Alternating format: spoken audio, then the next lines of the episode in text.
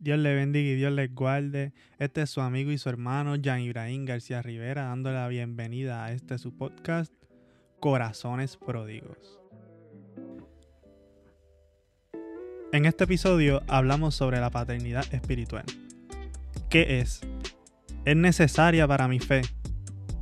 ¿Qué implicaciones teológicas tienen este tipo de creencias para mi realidad como cristiano? Cómo estas creencias pueden afectar mi visión de Dios y mi relación con Él.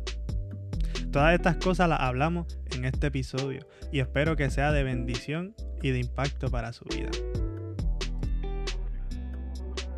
Buenas, buenas a los que se están conectando, buenas a los que nos están escuchando. Bienvenidos a un nuevo episodio de eh, Redefiniendo Podcast. Esto siempre en colaboración eh, hoy estamos con Jan García de Corazones Pródigos, este Michael, que ya mismito viene por ahí, de Ortopraxis Podcast, Michael Cerezo, eh, y Wilfredo Alexis, que no pudo estar hoy. Eh, tiene, de paso, aprovecho para pedirles que oren por él, tiene una condición de salud un poquito delicada, así que este, les pedimos que lo mantengan en sus oraciones. pero Wilfredo Alexis de Iglesia Podcast. Así que, bueno, Jan, ¿cómo estás hoy? Todo bien, gracias a Dios. Nítido. Pues mira, hoy vamos a hablar de un tema que, la gente la está pidiendo hace tiempo. pedido un montón de veces, hermano. Y yo, honestamente, yo estaba dándole larga.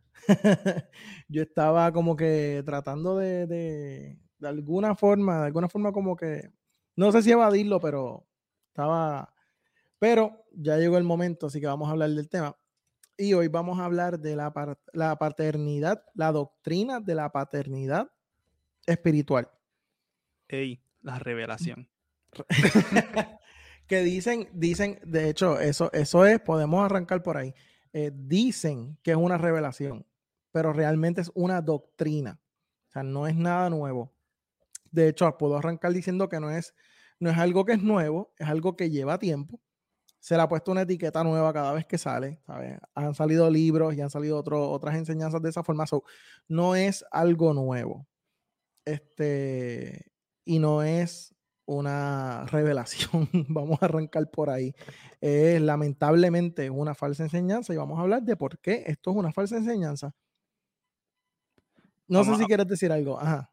Como que entiendo que podemos empezar ahí eso de que la diferencia entre la revelación y, y una doctrina. Pues mira, básicamente una doctrina que yo sé que hay mucha gente que quizás no sabe. Eh, nosotros hicimos un episodio hablando sobre, lo, sobre qué es la sana doctrina. Pueden ir a verlo. Eh, si están en Spotify o en Apple Podcast o hasta en YouTube, pueden ir a verlo. Eh, mira, realmente la, doctrina es una enseñanza. Algo que se enseña es una doctrina. Así que esto es una, una doctrina, literalmente. Esto es una enseñanza, es un sistema completo. Ok. Pero eh, lo que entiendo que debemos también tener en cuenta es que al ello, a las personas que creen esto, ponerlo en el nivel de una revelación especial, lo quieren hacer como irrefutable. Ajá, sin, exacto. Sin embargo, sabemos de la palabra del Señor que nos dice que si viene hasta un ángel y te predica un evangelio, una libro noticia diferente, que te predica algo que es diferente al mensaje de que Jesús vino a salvarnos, pues anatema. So, algo que sea diferente al mensaje primordial de la palabra del Señor, que, que Cristo vino a salvarnos de nuestros pecados, etcétera, pues es que no es, no está de acuerdo a la revelación completa que es la palabra. Exacto. En, en eso está en Gálatas. Cuando Pablo, Pablo está en el contexto de la carta de, de los Gálatas, este Pablo está molesto porque él le enseña el evangelio correcto a los Galatas y los Galatas cambian sus creencias por revelaciones nuevas, ¿verdad? Entonces Pablo les está hablando y Pablo está molesto y Pablo les dice, Galatas insensatos, o sea, les dice que les caiga maldición. Si viene alguien a enseñarles otra cosa de lo que ya se les ha enseñado, que sea maldito. Y nosotros tocamos este texto en un episodio anterior. Cuando, cuando mencionan algo dos veces de esa forma, es porque se estaba enfatizando. Se estaba enfatizando el punto. Y Pablo lo, lo, toca y lo vuelve a tocar el tema. Y les, dice que les caiga maldición. Y le dice, lo repito. que les caiga maldición. Esto está en Gálatas 1. Quiero buscarlo un momentito, este, Jan. Eh, dame un segundo, estamos aquí en, el capítulo 1. Ajá. en lo que Alberto busca eso, yo tengo aquí un libro, porque Osvaldo, que Osvaldo, Osvaldo es mi primito, Dios lo bendiga. este, Alberto nos estaba mencionando que esto es como algo que ya que es viejo y lo quieren pasar como si fuera algo nuevo, algo que ha sido revelado. Mira, yo tengo aquí un libro que no voy a ni mostrar al autor que, que es del 2004 y se llama Paternidad Espiritual. Es decir, que, que algo que lo quieren traer nuevamente que pasa como por siglos. Pasó, e, este libro es del 2004 y ahora vienen 20 años después. Es como cíclico, como... 20 años después, ya que nadie sabe qué o no se acuerdan porque ya, ya no importa, pues lo quieren traer nuevamente y como tiene... Suena nuevo. ah, es nuevo, la gente se juquea con cosas nuevas y cosas diferentes, pues lo vuelven a traer y, y es como que para dejarle saber que esto ya ha pasado, ya se ha enseñado como que, que esto está erróneo. Sí, y han habido, han habido personas, o sea, hay personas que hoy hablan en contra de esto, que en aquel momento estuvieron en ese rol, pero se dieron cuenta. Exacto. el, señor el Señor abre los ojos de las personas. El Señor les reveló a Cristo, vamos a decirlo de esa forma. Les reveló el verdadero evangelio y salieron del error. Y, y quiero tocar esto de que quizás las personas están ahí que creen esto porque no se le ha enseñado algo diferente. Quizás es la exposición que han tenido al Evangelio en dentro, de este sistema. No sé si me expliqué bien. Que quizás la, única experiencia que han tenido de una iglesia es, una iglesia que enseñan esto. Sí, yo creo que, yo creo que, yo creo que puede ser, pero también están las personas que no fueron enseñados correctamente desde el principio. Entonces son más susceptibles. Porque dentro de este tipo de movimientos que, apela mucho a las emociones, apela mucho a las emociones, apela mucho a, cómo uno se siente, pues caen muchas personas que tienen muchos vacíos existenciales y tienen, eh, ¿verdad? Crisis existenciales y preguntas y qué sé yo. Entonces vienen estas personas a llenarle espacios de forma superficial y falsa y la gente se lo cree Así que hay mucha gente que yo pienso que aún dentro de la iglesia no, no, no se les enseñó correctamente y no aprendieron a conocer eh, aspectos de Dios que, que literalmente te, te, te, salvan, que es mi problema mayor con esto de la paternidad. No es que la paternidad en sí es falsa. Me explico, voy a explicarme para que no me malinterpreten, no quiero que piensen que es que yo apoyo la paternidad espiritual. Es que el, el aspecto y el atributo de la paternidad de Dios, de Dios, es tan importante, es tan sanador, es tan, mano, te salva tanto la vida que para, para mí es bien indignante yo, poder, yo ver este tipo de comportamiento dentro de personas que, se llaman cristianos. Y hay muchas cosas, hay, muchas cosas bien alarmantes dentro de este movimiento que vamos a ir tocando a medida que vayamos desarrollando el, el podcast este, para, que, para que entiendan la gravedad de, la situación y la gravedad de lo que se enseña. ¿Sabe? Una de las cosas, por ejemplo, podemos hablar de esto. Bueno, yo, yo encontré el texto, quería, quería tocarlo rapidito. Eh, Galatas capítulo 1, versículo 8, Pablo está hablándole obviamente pues, a, los Galatas. Y él les dice, pero, si pero aún si alguno de nosotros, o sea, le dice, algún si yo mismo, o un ángel del cielo les predicara un evangelio distinto del que le hemos predicado, que caiga bajo maldición como ya lo hemos dicho, ahora lo repito, si alguien les anda predicando un evangelio distinto al que recibieron, que caiga bajo maldición. ¿Sabe? ¿Qué busco con esto? ¿Ganarme la aprobación humana o la de Dios? ¿Piensan que procuro agradar a los demás? Si yo buscara agradar a otros, no sería siervo de Cristo. Y eso es uno de los problemas bien serios que tiene, que tiene este, este tipo de, de enseñanza y de doctrina. Una de las cosas que dicen, por ejemplo, dicen, una de las cosas que, afirman es que. Una, de, las formas que tratan de empujar la narrativa para justificar una paternidad espiritual sobre ti, porque e, es, importante saber que esto no está hablando, cuando habla de paternidad espiritual, no está hablando de que Dios es tu padre, está hablando de que tú necesitas un, un padre, o sea, porque dicen, tenemos el espíritu de orfandad y pues por eso tú necesitas un papá. Pero no es que no es que Dios es tu papá, es que yo soy tu papá, ¿entiendes? Y tú me tienes que honrar. Entonces dicen, no, nosotros no, como que no es obligado decirme papá ahorita vamos a ponerles un clipcito de, de cómo, ¿verdad? Porque dicen que no es obligado, pero vamos a, vamos a, a, enseñarles para que vean las tácticas que usan, que son manipulativas, no tiene otra forma de decirlo. Y vamos a verlas aquí. Este, que son manipulativas y este, la, la, verdad es que, ay, perdón, eh, son tácticas manipulativas y, y, apelan a la emoción de la gente. Entonces, como que no me tienes que decir papá, pero si no lo hace, esto es lo que va a pasar, ¿entiendes? Ahorita vamos a, vamos a hablar un poquito sobre eso y vamos a ver específicamente qué es lo que pasa ahí detrás. ¿Ok? Eh, una de las cosas, por ejemplo, y Jan, yo sé que tuviste esto, este, dicen, eh, Jesús, Jesús eh, tenía su padre terrenal, Jesús tenía su padre, eh, ¿verdad? Dios. Y Jesús tenía su padre espiritual, que era Juan el Bautista. Eso es lo que dicen.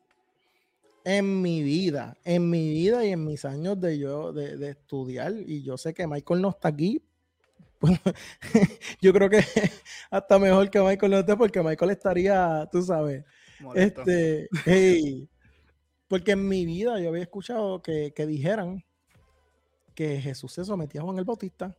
Yo no sé si alguien en los comentarios, ¿verdad? Lo, lo ha, lo ha, este, lo ha escuchado anteriormente, por favor, me dejan saber. Pero vamos a, vamos a hablar un poquito sobre eso.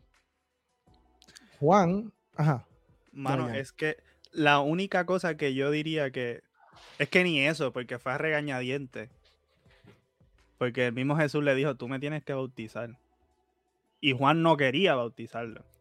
Brother, el, Juan... el, único acto de pastor o de alguien que estuviera haciendo un cuidado pastoral era lo de bautizarlo. Y lo hizo a regañadientes porque no lo quería hacer porque uh -huh. admitía y se dio cuenta que Jesús era mucho más grande que él. Sí, Juan dijo, Juan dijo, viene uno detrás de mí del que yo no soy digno de, de atarle las sandalias de los pies. Y no tan solo eso, más adelante, búsquenlo. Más adelante, Juan duda de Jesús.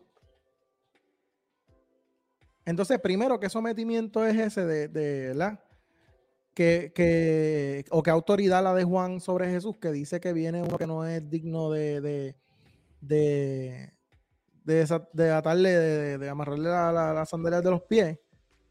Y entonces que se sometía a él. Mira, ¿sabe? Vamos a respetarnos. porque no, no, no, tiene nada que ver, no tiene nada que ver, no tiene nada que ver. Otro, otro de, los, de los puntos, este, que de hecho estaba eh, hace poco, estaba hablando, eh, no sé si saben quién es Matiel Narváez, tremendo, pueden seguir, bueno, es que no tiene redes, pero tremendo. Él estaba explicando, él estaba explicando que había una religión de la que casi no se habla, que eran seguidores de Juan. Y ellos, ellos empezaron a culpar a Jesús por la muerte de Juan. O sea, como que por, por, el hecho de que, de, que a, de que, Juan lo iban a matar, empezaron a culpar a Jesús. Y, y que, de, que, eso una, que por eso el autor del Evangelio de Juan aclara y, y pone ese, ese, ese texto donde explica eh, este, esa diferencia, donde no, no, habla de ninguna autoridad. Entonces, ¿de qué estamos hablando?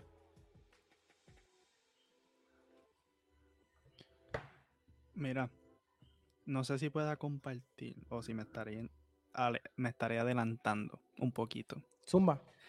Aquí, ¿verdad? Del libro. libro. Espérate, ¿dónde es que? Ay, lo tenía aquí marcado. Mira aquí esto es de lo que estábamos hablando, que mayormente es de la, de la persona que está en la autoridad y de cómo quiere que la, los demás lo vean a él. Uh -huh. Lee así. Generalmente al pastor no le cuesta identificarse como un padre de la congregación. Sin embargo, a los miembros sí verse como hijos. Y es como estaba hablando Alberto ahorita, que es tergiversando completamente lo que es la paternidad de Dios que Dios es nuestro Padre, nosotros somos hijos de Dios. Pero ellos quieren hacer como un... este Michael. Este, ellos quieren hacer un intermediario nuevo entre medio de nuestra relación con Dios. y lo que hacen es crear un nuevo nivel de que ah, tiene que haber un Padre espiritual aquí presente en la tierra para que puedas recibir toda la bendición que Dios quiere darte. Cuando eso es contrario completamente a lo que nos enseña la escritura. Es decir, que ellos quieren que nosotros nos identifiquemos como hijos de una persona, de otra persona que no es ni nuestro padre biológico ni nuestro padre celestial. Y eso es como que, ¿dónde en la Biblia dice eso? Exactamente. Exactamente.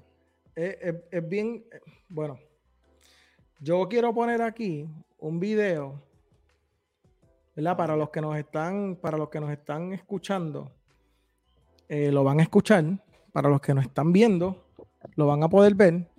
Y yo voy a tratar de que, de que primero lo escuchemos completo. O, voy a ver si lo detengo y hablamos. vamos a ver cómo nos va. Vamos a ver cómo nos va. Porque es que. Vamos a ver cómo nos va. Vamos, a, vamos allá. Lecturas personales con el Señor. Y Jesús se hizo hombre y él pasó a ser nuestro hermano mayor. Y ese acceso de nuestro de Jesús eh, siendo nuestro hermano mayor, cuando vino, se hizo hombre, eh, nos dio acceso a esa paternidad eh, celestial, porque María realmente no cargaba un hijo, cargaba su el hermano mayor, no cargaba un hijo, cargaba su... Espérate, Porque María realmente no cargaba un hijo, cargaba su el hermano mayor, que la, Ok, yo quiero parar ahí primero. Yo quiero hacer mi primera parada ahí. ¿Ok? yo quiero hacer mi primera parada ahí. Y lo voy a dejar ahí en pausa porque lo vamos a terminar de ver. No quiero que, después digan o piensen o que, que, que, lo estamos sacando de contexto, que estamos tomando cantitos y cuestiones. Quiero que lo, quiero que lo vean, quiero, o sea, lo vamos a terminar de ver, ¿verdad? Vamos a empezar a tocar este tema de que María cargaba en su vientre a su hermano mayor. Vamos a empezar con que aún los, Jan, tú eres estudiante de medicina. A ver, ¿tú me entiendes?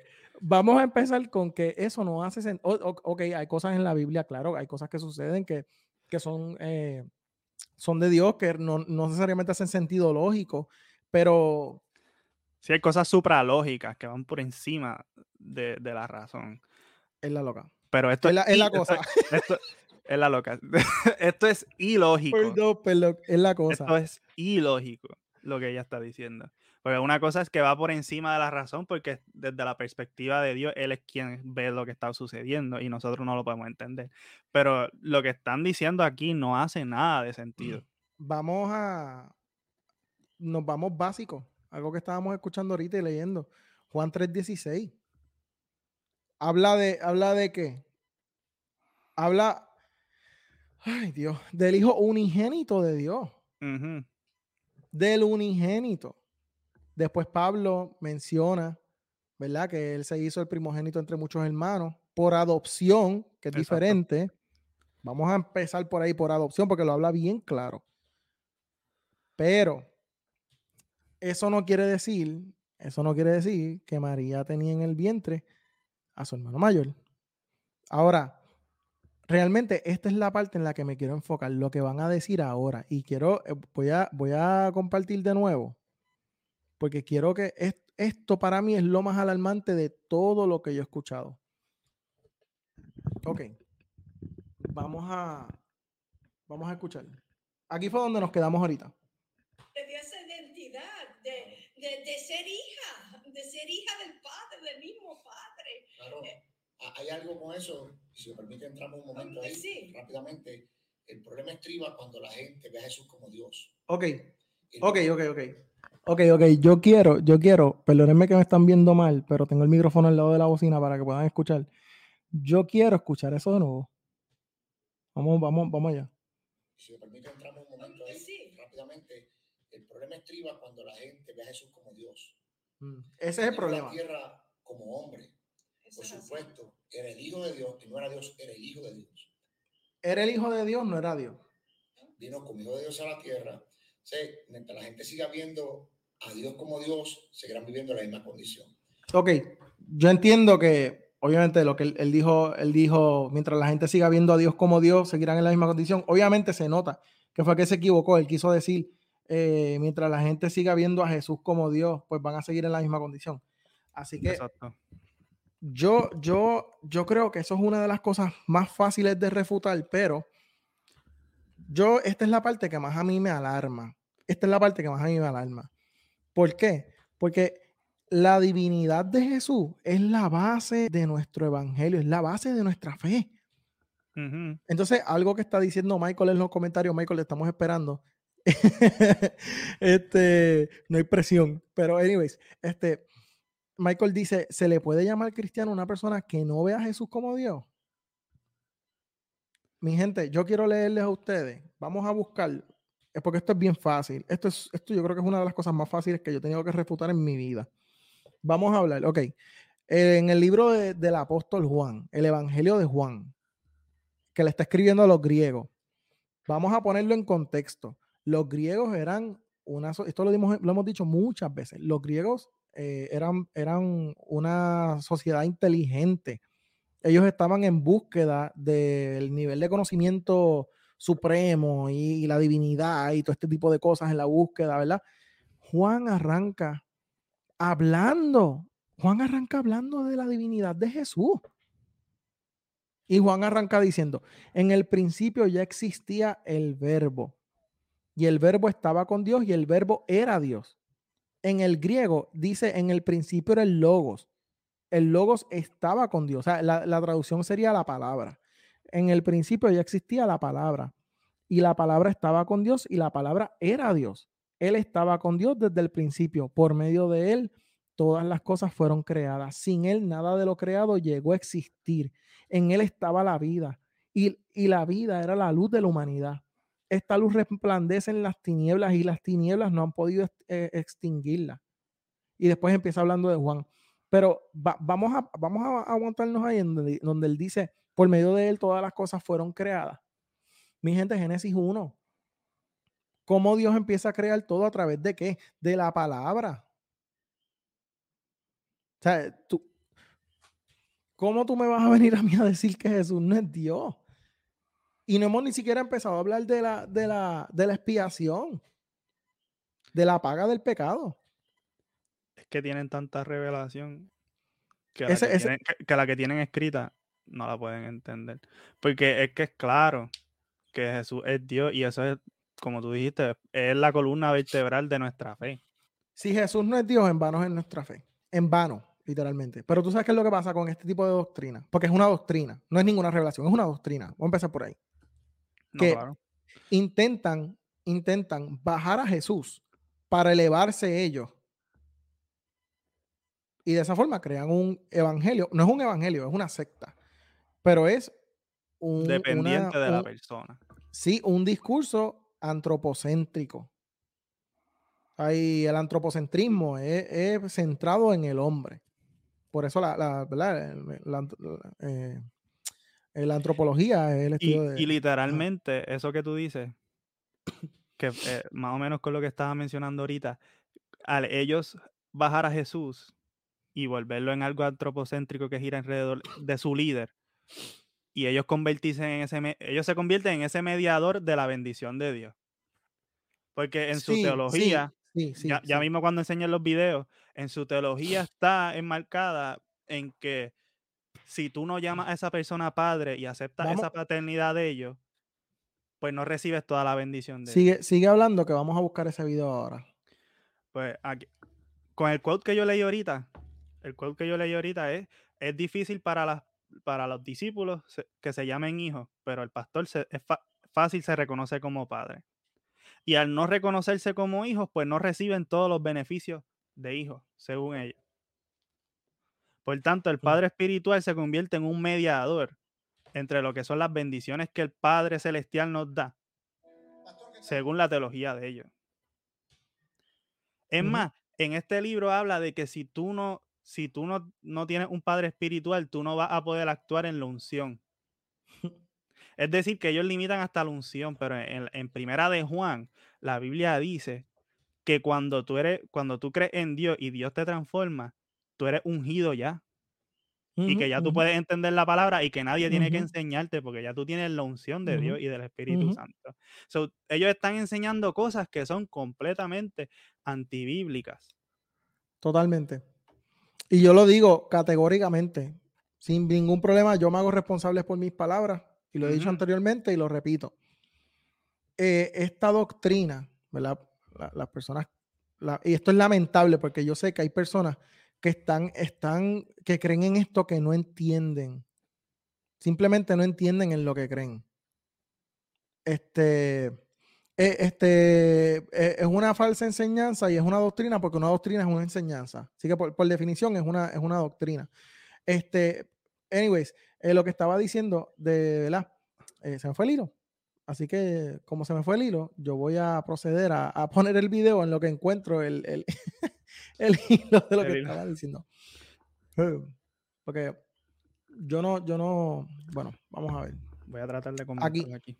Vamos, vamos, voy a poner el video. Escúchense este video porque estas personas, y yo estaba, o sea, a mí nadie me puede decir, nadie me puede decir nada, porque yo estaba cuando yo escuché que dijeron, que dijeron, no se enseña, no se enseña que, que nos llamen papá no se enseña. Pero, ok, no se enseña, pero vamos a ver entonces un ejemplo, ¿verdad? De cómo funciona esto. Una ocasión, un hombre me dijo en mi iglesia, le voy a quedar a la iglesia. Me gusta la iglesia, aunque hay cosas que no me gustan. No estoy batallando con mis cositas. Primero que te voy a decir, te puedo llamar pastor. Es que eso de apóstol a mí no me. Eso de papá mucho menos. Y yo no tengo problemas como tú me llames. Me puedes llamar como tú me llames, no cambia lo que yo soy. Solo cambia lo que tú recibes. Si me llamas pastor, te voy a tratar como oveja. O sea, te lo voy a decir en español. De vez en cuando tengo que quitarte la lágrima. Tengo que sacarte la leche. Si me va mal, te vendo, te cambio. Y si me da mucha hambre, te como también.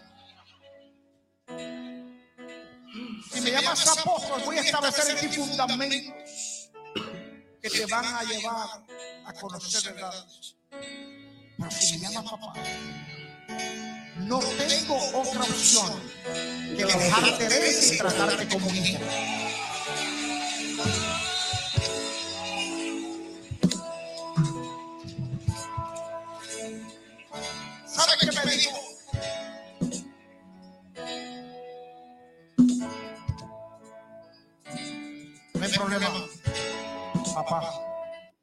Vamos a, vamos a parar aquí. Hay tantas cosas ahí que. Mano, habla tú, habla tú al principio, que yo estoy digiriendo todavía. Mira, hay tantas cosas ahí que yo me quedé como que. Pues ahí estaba lo que estaba mencionando que le pone la carga a la persona de, eh, en cuanto a lo que va a recibir y qué tipo de bendición va a recibir en cuanto a cómo se identifica en relación al pastor o a la persona o al líder de, esa iglesia o, de esa comunidad. Primero. Segundo, ahí esa persona está revelando el corazón que carga. Porque pues, al, al decir que te voy a tratar como oveja, te como te vendo, no está mostrando un corazón como el de Jesús, que él es el buen pastor que da la vida. Eso, eso, eso, eso, eso, eso. Jesús dijo, ¿qué dijo Jesús? Yo soy el buen pastor. Que da la vida por las ovejas. Pero él dijo que si le da hambre, se las come. si le va mal, te vende. Pero mira, para mí es contradictorio de ellos mismos porque si tú eres padre, tú amas incondicionalmente. Pero él está amando condicionado a que le digas padre. So, si tú no le dices padre, no te va a amar de la manera que se supone que él te ame. Primero. Segundo, uno no necesita, uno no necesita un intermediario para recibir la bendición de Dios. Porque ahí lo que está diciendo es que, ah, si tú me llamas pastor, pues yo te ayudo en esto, esto, esto, y el Señor puede hacer estas cosas en ti. Es por, es por niveles, es por niveles. Ah, como, que, como que. Si subes apóstol, si subes apóstol, te voy a enseñar unos fundamentos que nadie puede poner, ni los, ni los albañiles poniendo casas ponen esos fundamentos que las casas no se caigan. Ah, pero si me dices papá, ahí sí te amo de verdad. Y es como que tratando de ver cuánto las personas pueden rendir, como que cuán capaces están las personas a soltar de su vida en lealtad a, ese líder o esa persona que está al frente. Ese, ese es ese, eso es eso es uno de los problemas, porque es, es, es, una contradicción, que es algo que está diciendo Michael en los comentarios. Es una contradicción porque te dicen, este, te dicen, pues yo no te obligo. Yo no te obligo a llamarme de esa forma. Pero es como que técnicamente yo puedo decir que yo no te obligo, pero te manipulo a que lo hagas, ¿me entiendes? Exacto. Entonces, te va, pues. te va a comer la mente porque no estás recibiendo. Es como que el, el, fear of missing out, el FOMO, como llaman, de que ah, tienes miedo a perderte esta bendición que yo, que yo tengo, que si tú no, tú no me dices padre, no vas a recibir todas las cosas. Revelación. Y de hecho, eso es otra de las cosas que. Eso yo, yo, le dije, le dije que entrara, así que estoy estamos esperando ahora por el, por el, por el pastor. Este, así que, este, pero para los que no tienen el, eh, el, el, quizás el conocimiento completo de lo que está pasando, eh, esto es algo donde, donde esto lleva tiempo corriendo. Esto, ¿sabes? Inclusive hay una entrevista de, hay una entrevista de una, de una emisora cristiana, creo que es, que creo que está en YouTube, si no me equivoco, la pueden ver, se la hace eh, el pastor José Pedraza a, pues al, individuo que, estaba hablando. Eh, y pueden ver el contexto de lo que ellos predican. Y yo estaba ese día. Este, y, y no, eh, hay, quizás hay personas en, los comentarios que, que quizás entienden que, que, ¿verdad? que hay cosas que quizás no entienden todavía en cuanto al mensaje completo. Pero si aún le damos rewind y vamos a la parte donde dicen que el problema está en cuando vemos a Jesús como Dios, ya, arrancamos con que es un mensaje totalmente anticristiano. ¿Ok? Es un mensaje que no es cristiano. Quien dice eso, la Biblia lo cataloga como que tiene el espíritu del anticristo. Y que no es, y no es parte del cuerpo de Cristo, por más fuerte que suene. Yo no, mira, yo quiero explicarle, yo quiero decir algo que yo se lo digo a los muchachos y se lo digo a mis amistades y se lo digo. Dios me libra a mí de juzgar a alguien y de decir, esta persona no es salva, esta persona va para el cielo, va para el infierno. Eso es un trono que nos queda grande.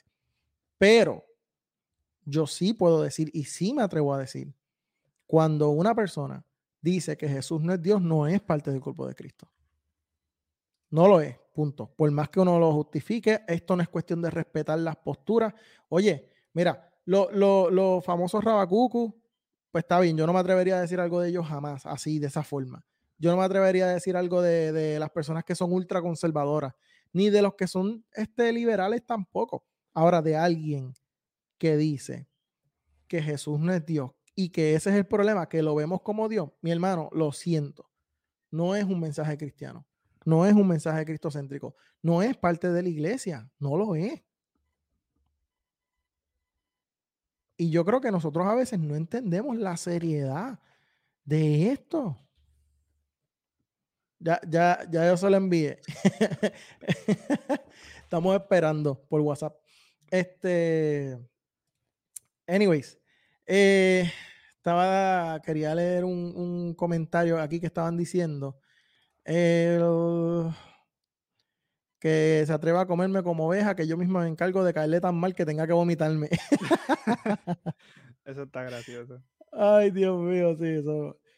Este, y hay que, hay que reírse, mi gente, porque es que esto, esto, esto es bien alarmante. ¿Sabe? E, esto es bien alarmante. Porque podemos tener diferencias, podemos tener diferencias doctrinales o dogmáticas, ¿verdad? Podemos tener diferencias. Pero una cosa, una cosa es eso y otra cosa es yo decir Jesús no es Dios. Jesús es mi hermano mayor. María tenía en su vientre a su hermano mayor. Juan Bautista era el padre espiritual de Jesús. ¿Me entiendes?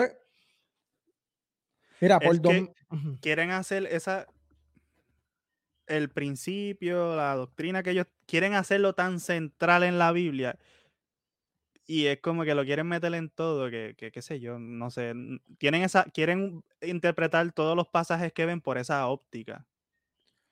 Y, como que, no sé, yo lo encuentro tan confuso porque lo meten donde no, donde no hay ni posibilidad que esté.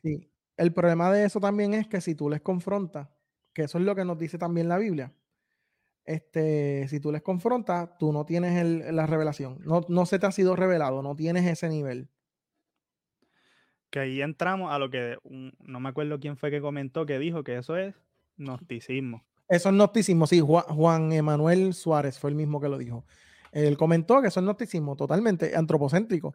Toda revelación que Juan, Emanuel Suárez está diciendo ahora mismo, de hecho, eh, toda revelación secreta o que viene afuera de los parámetros del Evangelio de Cristo se considera como gnosticismo y eso tiene raíz de la sabiduría de la serpiente. Y eso se practicaba desde el segundo siglo y más aún desde el jardín del Edén. Mira para allá. no hay nada que decir. Tú sabes, eh, aquí está, por fin llegó Michael. Ahora sí. Disculpen a Michael que llegó un poquito tarde. Este, Michael, entra rápido en lo que estábamos hablando. Saluda y habla de rápido, entra en lo que. ¿Qué es la que hay? Este, ¿qué están hablando? Estamos hablando de, que es gnosticismo y es algo totalmente antropocéntrico, tú sabes. Eh, gnosticismo es este. Sí, te voy a leer el último comentario que, dijeron. Toda la revelación secreta o que viene afuera de los parámetros del Evangelio de Cristo se considera como gnosticismo. Y eso tiene raíz de la sabiduría de la serpiente. Y eso se practicaba desde el segundo siglo y más aún desde el jardín del Edén. Muy buen comentario, de hecho. Sí, y nosotros hablamos de eso.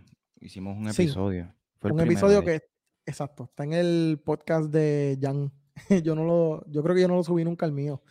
Pero yo lo tengo en, YouTube, en mi canal de YouTube, este, donde hablamos del gnosticismo y eh, es básicamente eso. Este, todas esas personas que dicen tengo una nueva revelación o Dios me reveló, todo eso tiene una línea, una, o viene del gnosticismo, o es gnosticismo como tal, porque la máxima revelación es Jesucristo.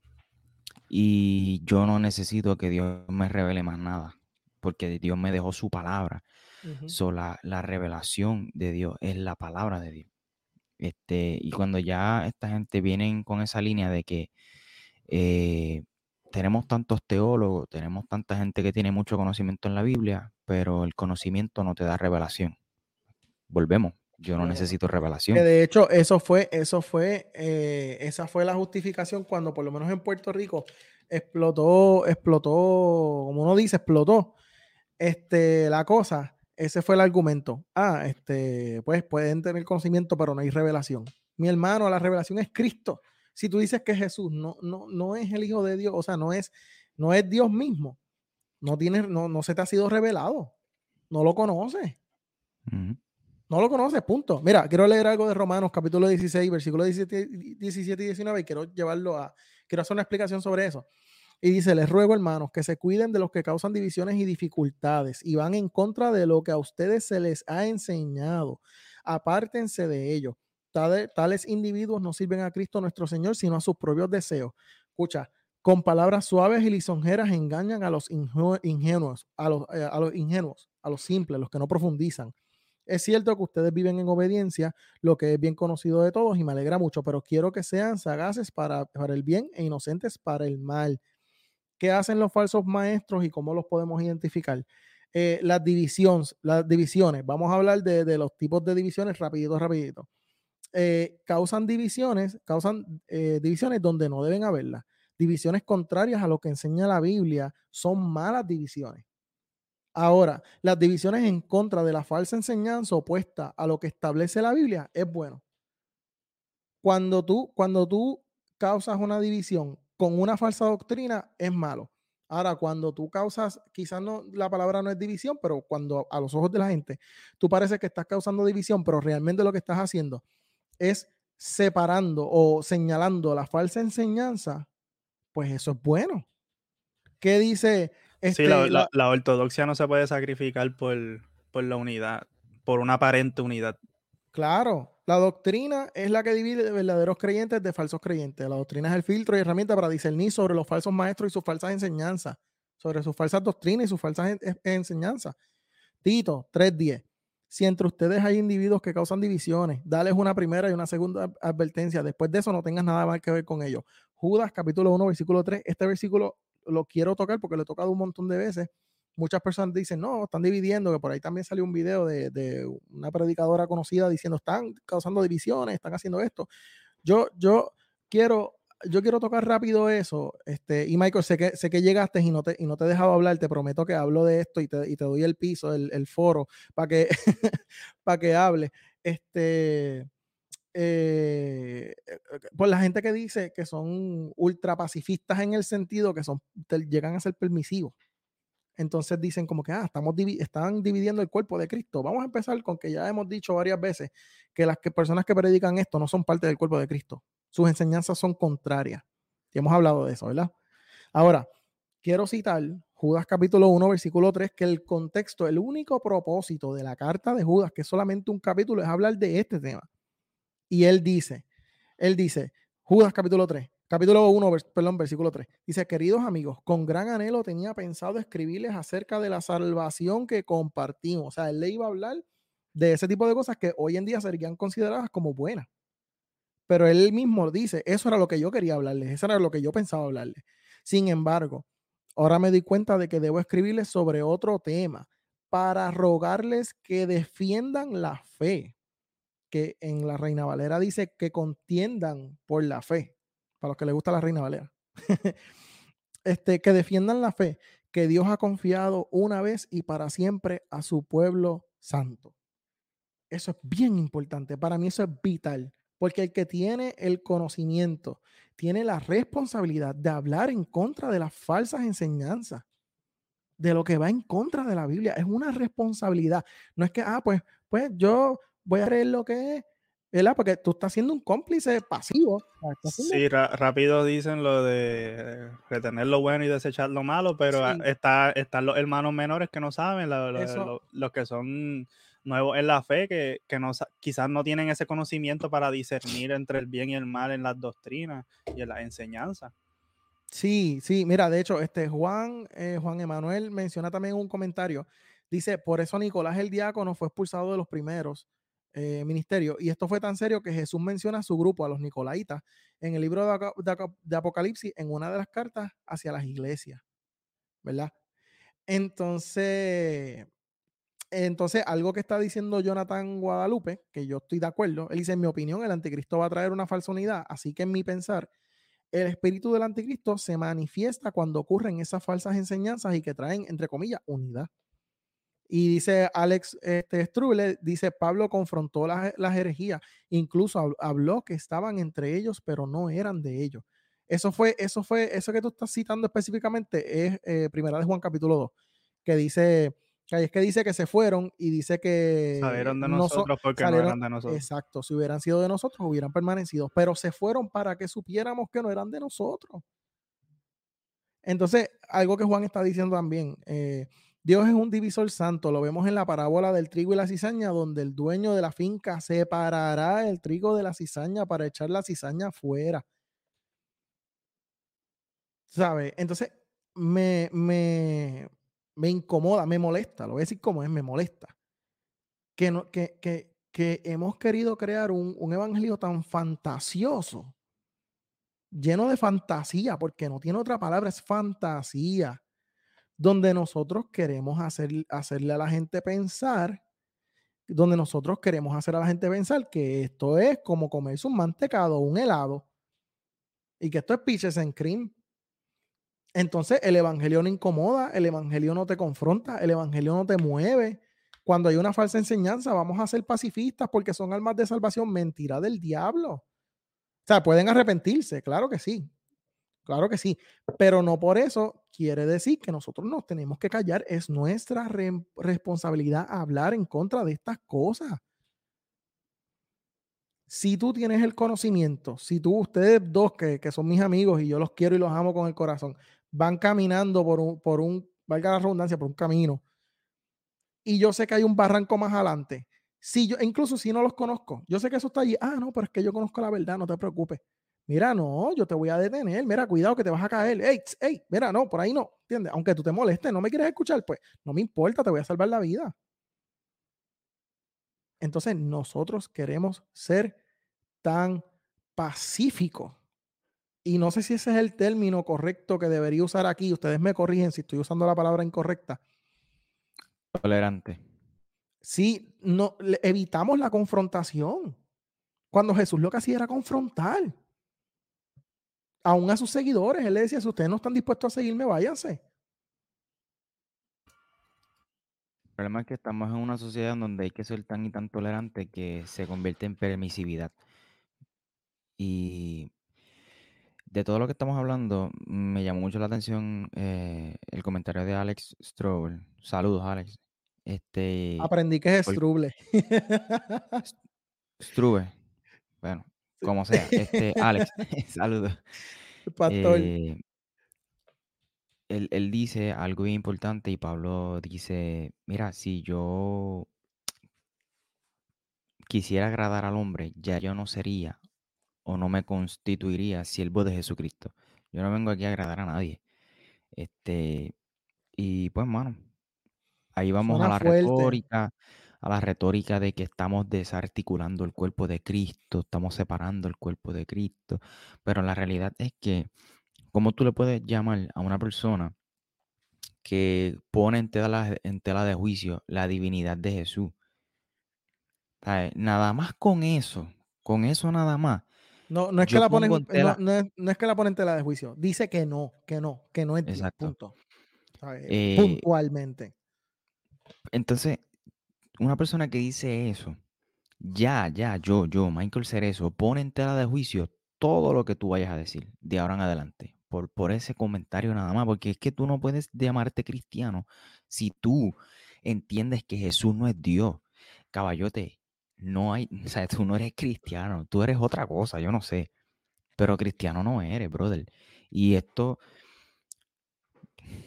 pudiera parecer un ataque directo, pero no es un ataque directo, ¿no? Eh, es más bien a la idea esta. Eh, y quizás, ¿verdad? Eh, salen esos videos porque a, lo mejor es la, la voz que representa este movimiento en este tiempo. Pero pudiésemos hablar de muchas otras personas, tú sabes. Este, hay un versículo aquí, hay dos versículos que quisiera tocar. No sé por qué parte de los videos estaban. Este, sé que vi el primero. Vimos, el primero y vimos el segundo, el, que dice que como tú me llames es lo que vas a recibir. Los demás le estamos ignorando. pues yo decía así en los comentarios que es irónico que tú este, digas, este, yo no, yo no eh, obligo a nadie a decirme papá, pero si tú me llamas de esta manera, vas a recibir esto. Si, ah, si me llamas de esta otra manera, vas a recibir esto otro. Es como una manipulación, un juego de palabras que, no sé, me parece de hecho, eh, irónico. Pero, pero mira, voy a mencionar estos dos textos porque creo que en esa, en esa entrevista lo menciona. Primera de Timoteo capítulo 1, verso 2 dice, Pablo refiriéndose a Timoteo, o el discípulo de Pablo, bueno, en fin, este, a Timoteo, mi verdadero hijo en la fe, que Dios, el Padre y Cristo Jesús, nuestro Señor, te concedan gracia, misericordia y paz. Este es Pablo dirigiéndose hacia Timoteo como su hijo. Sabemos que Pablo no se casó, Pablo era un nuco. Ok, vamos a dejarlo ahí. El otro, el otro versículo que quiero tocar es... Que de hecho, de hecho, de hecho, quiero aclarar algo. Pero, pero yo voy a este explicarlo. eso no se va a quedar ahí. Pues sí, sí, eso no se va a quedar ahí. Este, Filipenses 2.22 dice, pero ustedes conocen bien la entereza del carácter de Timoteo que ha servido conmigo en la obra del Evangelio como un hijo junto a su padre. Así que estamos viendo aquí que Pablo veía a Timoteo como su hijo, como su hijo en la fe, como su hijo espiritual. Pero Pablo no está avalando la pater lo, que se comunica, lo que se enseña, lo que se predica literalmente en, la, en, la, en el movimiento profético apostólico, porque cabe de prosperidad también, porque también es de prosperidad.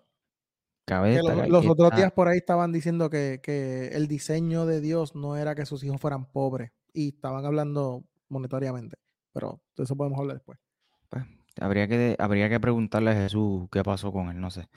Eh, en, fin, este, no es que Pablo está avalando la paternidad espiritual, es una relación tan íntima que tiene con Timoteo, es como una expresión, de hecho, no está mal que si tú eres una persona que, que eh, llevas en la misma iglesia desde niño y tu pastor sigue siendo el mismo y, tú tienes ya, tú eres una persona adulta, tienes tus hijos y todavía esa persona sigue siendo tu pastor y ese pastor ha estado contigo en tu momento más vulnerable, en tu momento donde tú has tomado decisiones, te ha aconsejado, ha estado ahí contigo. por, la razón es, normal. cariño filial. Ajá, exacto. E, es, normal que, que, si alguien te pregunta, tú dices, caramba, mira, a él yo lo veo como si fuera mi papá.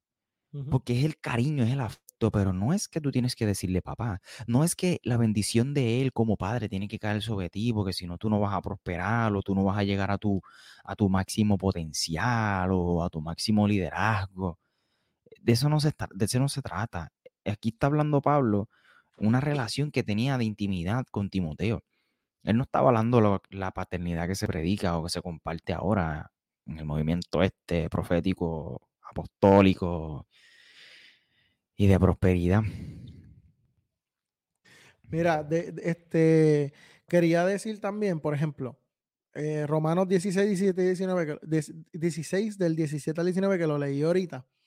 Este, ¿Qué tácticas usan los falsos maestros, verdad? Que dice el texto. Dice con palabras suaves y con halagos. Estos falsos maestros usan palabras atractivas y bonitas para persuadir al oyente, alejándose de la doctrina bíblica y el contexto del, del versículo.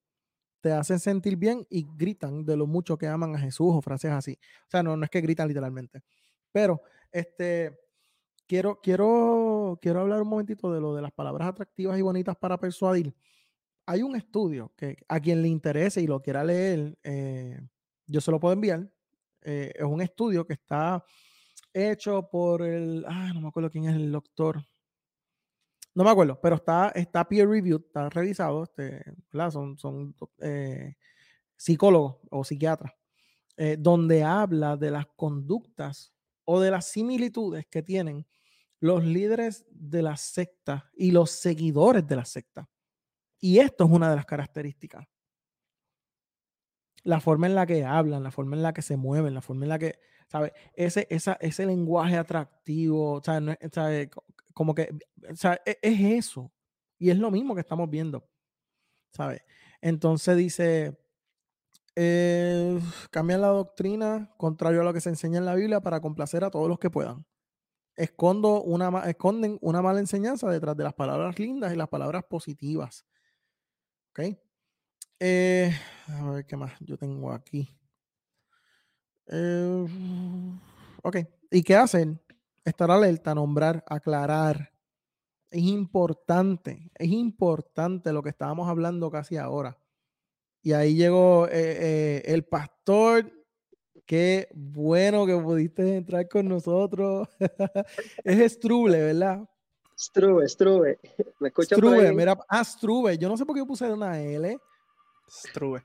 Struve. Ay, Dios mío. Pues, saludos, saludos. Me, cucaron demasiado y tú, me, me viví tentado. Fui débil, fui débil. Pastor, eh, ¿le cedemos el espacio? No, mira, creo, creo que han tocado tantos temas, ¿verdad? Este, relacionados con, con esto de, de, la paternidad, ¿verdad? Y sobre todo el, la corrección, que es algo que verdaderamente preocupa, porque cuando nos levantamos, por ejemplo, a criticar, que es como nos llaman, no es que estás criticando, pero la realidad es que estamos eh, señalando eh, prácticamente abusos que se están cometiendo con el cuerpo de Cristo. ¿verdad? Y este tema de la paternidad, este, como estaban mencionando, la paternidad es bíblica. O sea, la paternidad es algo que, que como estaban mencionando ahorita, ¿verdad? No, no recuerdo quién era, que hablaba, ¿verdad? Que era la relación que había entre una persona que había nacido en el espíritu y que tenía una relación afín con esa persona. Yo pudiera decir, mira, yo tuve una persona que a mí me enseñó de Cristo y yo pudiera decir que es mi padre espiritual, pero yo no ando por ahí diciéndole papi, ni ando pidiendo la bendición, ni ando creyendo que lo que él tiene se me va a traspasar a mí. O sea, como vimos ahorita en el video, que es una pura manipulación, sino que es prácticamente eh, una relación que se da. O sea, e, en una ocasión Pablo dice, yo, Pablo es mujer, porque en una ocasión él dice, yo tengo dolores de parto y los hombres no tenemos dolores de parto. Y él dice, yo siento como, o sea, él tenía una maternidad dentro de sí en el sentido de amamantar a su, a su, a su pueblo. O sea, yo les di leche, yo les estoy alimentando, les estoy nutriendo como una madre. Pero no se habla de maternidad espiritual. Yo no he visto un, un apóstol que diga, bueno, yo me siento madre espiritual. Usar la paternidad. no, pero, pero hay uno, hay uno que dice que el Espíritu Santo es madre y eso está en mi canal de YouTube, pueden ir a verlo. Ah, pero, pero la realidad es que el, el fin y el propósito de la paternidad espiritual hoy en día es pura manipulación. Y eso es lo que nosotros tenemos que tener cuidado. O sea, nosotros fuimos llamados a libertad. No esclavizarnos a una persona que nos está diciendo, si tú estás debajo de mí o si estás en mi cobertura o si yo soy tu padre, pues entonces tú vas a recibir de mí y tú me debes a mí. Yo compartí un versículo ahí en Segunda de Corintios que Pablo está diciendo, yo voy a ir donde ustedes y no voy a hacer carga, porque son los padres que reúnen el dinero para los hijos y no los hijos reúnen el dinero para los padres. Pero yo todavía no he escuchado a un a un creyente de la paternidad espiritual diciendo, no se preocupen que yo vine aquí con una ofrenda de amor para ustedes. O sea, yo, conozco, yo conozco pastores que lo hacen, pero, de, de, pero no de esa línea. Exacto, exacto. Sí, y lo, y lo pueden hacer porque realmente es lo que dice Pablo. O sea, la paternidad espiritual, yo recuerdo que yo empecé a dar un estudio de paternidad y hubo un hermano que se enojó conmigo y yo dije, pero deja que lleguemos al final. Porque al final del camino, si nosotros cogemos la paternidad que habla Pablo, que incluso Pablo no le enseña, o sea, Pablo no enseña una paternidad de que esta es la paternidad, él simplemente se siente que esa relación de llevar a alguien a Cristo y de mostrarle a Cristo, ¿verdad? O como le podamos decir, o, o enseñarle quién es Cristo, es como un padre que enseña a su hijo y es como dar a luz, porque cuando usted está, nosotros que estamos predicándole a alguien todos los días y de momento vemos que esa persona dice, wow, yo necesito que el gobierno de Dios llegue a mi vida por medio de Cristo, mira, eso para nosotros hacemos, ah, eso fue como un parto, fue como un parto, porque decimos, wow, qué brutal, o sea, llegó, sea en el sitio donde sea.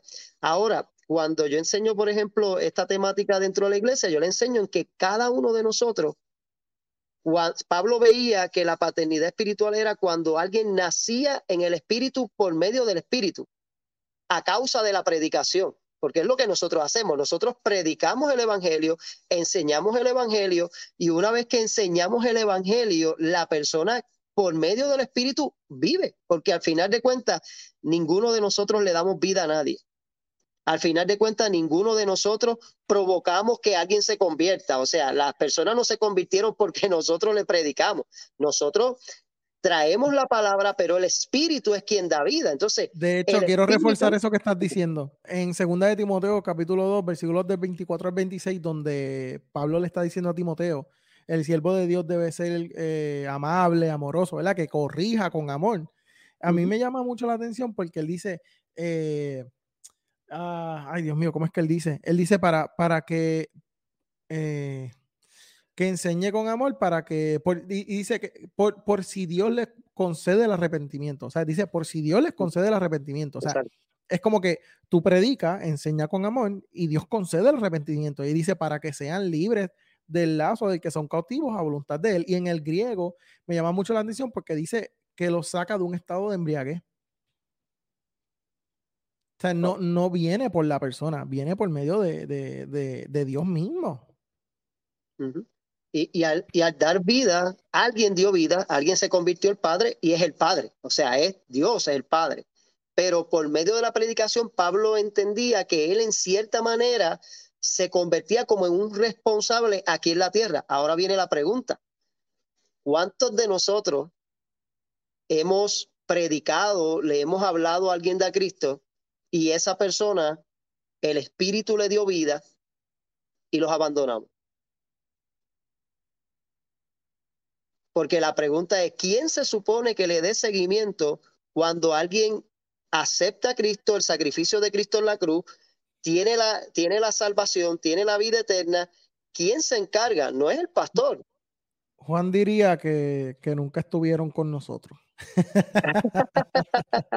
Sí, entonces nosotros somos padres espirituales, o sea, el 100% pudiéramos decir de aquellos que creemos en Cristo y que hemos eh, predicado el Evangelio, somos padres de hijos que hemos dejado huérfanos. Y de hecho, de hecho, apoyando también lo que estabas diciendo ahorita, Romanos, que yo, lo, yo le digo cada rato, Romanos es lo más cercano que nosotros tenemos a teología sistemática. Quizás para las personas que no saben lo que es teología sistemática, básicamente es el, el proceso desde la, de, eh, obviamente una, una contestación eh, bien amplia, que es la reunión de, la, de, la, de, de, los diferentes estudios de la martiología, de la cristología y cómo eso funciona, ¿verdad? Pero en Arroyo Habichuela este, el proceso desde el principio, desde la perdición del hombre hasta cómo, cómo, cómo, eh, cómo es el proceso de salvación y de redención y pues eventualmente de cuando estaremos con él. Ahora, ahí en ningún momento el autor del libro de los romanos menciona nada sobre hijos espirituales, sobre paternidad, sobre que de hecho tienen unos keywords. Hay unos keywords. Yo se lo envié a los muchachos, les dije, estos son, estos son los keywords. paternidad, gobierno, diseño. Eso es todo. Eso, sí, permíteme, permíteme decir algo del diseño. Eh, en una de las cosas que resaltan ellos es que eh, Dios, cuando creó al ser humano, lo creó a su imagen y semejanza. Y Dios le dijo al hombre, ¿verdad? Este sacó a la, a la mujer de la costilla del hombre y qué sé yo, y le dijo que se reprodujeran. Él no creó este, muchos seres humanos, sino que creó a, una pareja y le dijo reproduzcanse. Eh, entonces él dice que para que el hombre pudiese ser padre, primero tuvo que, ellos dicen que para que el hombre, en este caso Adán, pudiese ser padre, primero tenía que ser hijo. Y el diseño de Dios es que ese, e, ese diseño, valga la redundancia, este, se reproduzca, ¿no? Que se siga reproduciendo ese diseño. Incluso utilizan a, Abraham este, como, como ejemplo también porque Dios lo llama padre de naciones, padre de multitudes. Pero eso fue Abraham, eso no fue a mí. Pero es que usan a Isaac como el, el ejemplo del sacrificio que los hijos tenemos que hacer para que el padre espiritual pueda hacer su ofrenda y pueda hacer sus cosas. Sí, papi, eso está aquí, mira, mira, eso está aquí. ¿Tú lo leíste ahí? Eso está aquí. Repite eso, Jan, por favor. Jan, repítelo, please. Que Michael está dando el ejemplo de que Abraham es el padre espiritual, etcétera. Pues hay momentos que, que utilizan a Isaac, que los hijos debemos ser el sacrificio para que el padre pueda, pueda llegar a su destino. Vamos, son cosas, vamos, así que dice este libro, por lo menos este libro. Este libro dice esas cosas. Para paternidad espiritual. Dice cosas que son como que, que los hijos deben vivir para que su padre espiritual llegue a su propósito. Y yo como que, entonces, ¿de qué trata la fe? ¿La fe trata en torno al líder de la comunidad o trata en que ese líder te apunte a seguir a Cristo? Totalmente. Porque Pablo dice que sed imitadores de mí como yo de Cristo. Exactamente. Totalmente antropocéntrico. Y total, y, yo lo digo, y yo vuelvo, yo me hago responsable por las cosas que yo digo, pero estas enseñanzas son literalmente, la, la, la Biblia los menciona como, como, como tener el espíritu del anticristo, mano. O sea, como que, ¿qué más, qué más, qué más que tú sacarás a Jesús de la ecuación o minimizarlo para maximizar al hombre, básicamente diciendo abiertamente que Jesús no es Dios. esto es, yo no sé, que de hecho la, Biblia habla del anticristo como un espíritu, ¿sabes? o, sistemas de pensamiento eh, como esto, literalmente, o negando la deidad de Jesús.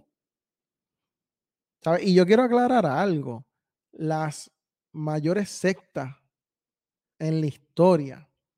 ¿Sabes? Vamos a pensar en la masacre de Waco, los Branch Davidians.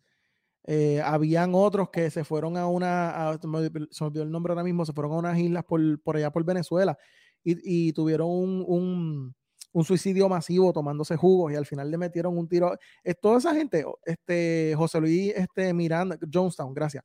Eh, José Luis, este, José Luis Miranda, el que, el que se hacía llamar Jesucristo hombre. Todas estas personas empezaron usando la Biblia. Pero ¿qué pasa? ¿Qué pasa? Mezclando, y lo hemos dicho antes, medias verdades son mentiras. Si nosotros somos tolerantes con las medias verdades, literalmente. el problema. no, y, exacto, y le estás dando el espacio para que vuelva y se convierta en algo así. Porque los Branches Davidians no empezaron en Waco. Y, y no empezaron de esa forma. ¿Sabe? David Koresh no empezó, ¿sabe? Él empezó predicando Biblia. José Luis, que decía que era Jesucristo hombre, que ahora están con una cuestión de que como él murió y toda la cuestión, pues ahora están con que, con que la diosa madre y, y ¿sabes? La, la, que era la esposa de él es la diosa madre y qué sé yo qué. Pues tú sabes, e, empezó predicando Biblia. Pero ¿qué pasa? Empiezan a decir cosas y, nos, y entonces si uno los señala, y no señalarlos a ellos, señalar lo que están enseñando. Pues entonces este, estás causando división, no estás respetando las creencias de otro, por lo tanto no puedes pedir que respeten las tuyas. Mira, si yo digo algo que es antibíblico, señálenme. Dígame, eso no está en la Biblia. A mí me lo han hecho, a mí me lo han hecho personas en los comentarios. Mira, eso que tú estás diciendo a mí no me parece. Y yo, ok, pues dime por qué. Y me ha dicho contra, contra. A veces le he dicho, mira, en verdad, me hace sentido, tienes razón, lo voy a estudiar más. Y me doy cuenta que, mira, que tienen razón lo que están diciendo. Ahora, han habido otras veces que le digo, mira, yo, encuentro según la Biblia que no. Eso es saludable para tu fe. El problema, el problema es que una media verdad que se repite mucho se comienza a creer como una verdad. Entonces, eh, una de las preguntas que, ajá, una de las preguntas que yo me hago es, a veces no es, a veces yo no me molesto con el predicador que lleva la mala doctrina sino con el cristiano que se la traga. o sea, eh, eh, como yo digo, pero Dios mío, ¿cómo hay gente diciéndole amén a eso? Porque estamos hablando de a veces son congregaciones de miles de personas. Literal, en ese video, en ese video, ah, te voy a vender. La gente, ah, ah, qué brutal. Y decía, mano, ¿dónde están los. Mala mía. Es que el sistema ese está hecho para que no se pueda cuestionar. Porque Alberto está diciendo que, ¿verdad? Que la persona que, se le diga. Pero es que ellos se, construye para utilizar los textos bíblicos. Ah, no toques al ungido. Ah, no, no, no, no puedes presentar esto. y yo, utilizan la Biblia a su conveniencia, porque, y los cristianos de Berea que cogían todo y lo escudriñaban. Ah, eso, eso en la Biblia a ti no te gusta, te toca lo que no toques al ungido. Los de que mucha gente no sabe que los de existen. Vamos a empezar por ahí. Porque si tú eres tan ungido, cuando escudriñen lo que tú estás diciendo, cuando analicen lo que tú estás diciendo, se supone que pasa el filtro. Porque si estás respaldado por Dios, pasa, el sedazo. Pasa el sedazo. Hay algo que está diciendo Yamneli Rosado y me llama mucho la atención y quiero contar una anécdota con esto. yo, yo, yo digo que nosotros, en, hay cosas en las que nosotros aunque la teología haya, hayan tenido sus errores, ¿verdad? Hay, hay cosas que tenían buenas eh, las personas de antes. Eh, no estoy diciendo que este es el caso, pero por lo menos en la iglesia en la que yo me congregaba, yo me acuerdo que había, ellos invitaban predicadores como todo el mundo. Y había algo que nosotros, yo era joven para ese tiempo, o sea, soy joven todavía, pero era más joven, mucho más joven. Y había algo que nosotros le llamábamos el famoso papelito. Y era que cuando un predicador empezaba a decir cosas falsas en el altar, el pastor le pasaba un papelito así, chiquitito, se lo ponía en el, en el podio. Y se llegaron a formar par de revoluciones por eso, porque él le pasaba el podio, el, el, papel, y el papel era que pasara la parte. Y si el predicador no pasaba la parte, el pastor se paraba al lado y le quitaba el micrófono. Ese carácter que uno puede tomar como malo, ese carácter ya no existe. Porque hoy en día queremos ser diplomáticos y no queremos ser bíblicos. hay, un respeto, eh, más a la personalidad a veces de la persona y de la fama de la persona que de la misma doctrina y de la misma enseñanza. O sea, como es fulano el que lo dijo, pues se tiene que, tomar como una autoridad. Y entonces no se atreve a juzgar, porque imagínense yo como pastor de aquí, de la montaña, este, juzgando y criticando a X o Y pastor que tiene una iglesia de miles de personas, y no necesariamente porque tengan seguidores de miles de personas significa que realmente estén predicando un evangelio sano, ¿verdad? Eso es cierto. Este, un evangelio correcto. Eh, y todos estamos en el proceso de aprenderlo, ¿verdad? Y de, y de, y de hacer las correcciones, que eso es otra de las preocupaciones grandes que, que, que que nosotros, que por lo menos yo tengo, es cuando yo descubro una verdad, cuán humilde yo soy de poder aceptar que estuve por tanto tiempo predicando algo que no era correcto. Porque no todo el mundo, yo una vez hablé con un pastor y me dijo, yo sé que lo que tú predicas eh, tienes razón, pero pues cuando tú me invites a predicar, yo me alineo a lo que tú predicas. Y cuando yo predico Ah, en qué otra iglesia, lindo. pues predico lo que otros predican, tranquilo, y así pues estoy, Eso es el maleable. Eso es, mal- eso es el maleable. sí. Y el problema es que cada día uno encuentra menos predicadores que uno puede invitar y menos maestros, porque a mayor, ¿verdad? Mayor conocimiento, entendimiento, ¿verdad? De cómo, de, de, de la palabra, es más difícil se hace porque nosotros, qué difícil es construir una, una buena teología, una buena, una buena enseñanza y qué fácil es destruirla y nada. O sea, yo he tenido gente que se han ido detrás de, de todos esos movimientos y yo digo, Dios mío, pero si estaban aprendiendo y conociendo la verdad, estaban conociendo a Cristo, estaban descentralizando su vida, su ego para que Cristo fuera el centro y él fuera el todo. Y sin embargo, pues en un sitio le dijeron algo para sus emociones, vibró en su corazón y, ya se desviaron completamente y ahora le dicen amén. Biblia no está correcto y que la Biblia no, no, no, lo, no lo sostiene. Porque aquí el problema es eso, o sea, esa doctrina y, y- y enseñanza de lo, que, de lo que es la paternidad espiritual, si cogemos la mención que pueda haber, tal vez unos tres o cuatro versículos que lo citen como una referencia a una simple relación y ya construyeron un imperio completo en el cual el problema mayor es la manipulación, o sea, ese, ese, ese, ese sentido de dependencia más del hombre Sí, que de Cristo. Quítale al Sí. padre espiritual. Bueno, yo conozco gente que se pasan de padre espiritual en padre espiritual y en padre espiritual. Y yo, bueno, yo no sé si eso tendrá un nombre como adulterio, eh, paternal. Pero ese es creo- el yo creo que que- te hizo la caricia con ese es mi padre. ese Yo es mi creo que padre, ya- pero tú- Yo creo que Jan, tú leíste algo en el libro, tú compartiste algo sobre eso, sobre Sí, cambiar ha- de habla- padre. Habla de eso también. Alex, es el, dice? Yo no el me imperio está bien montado.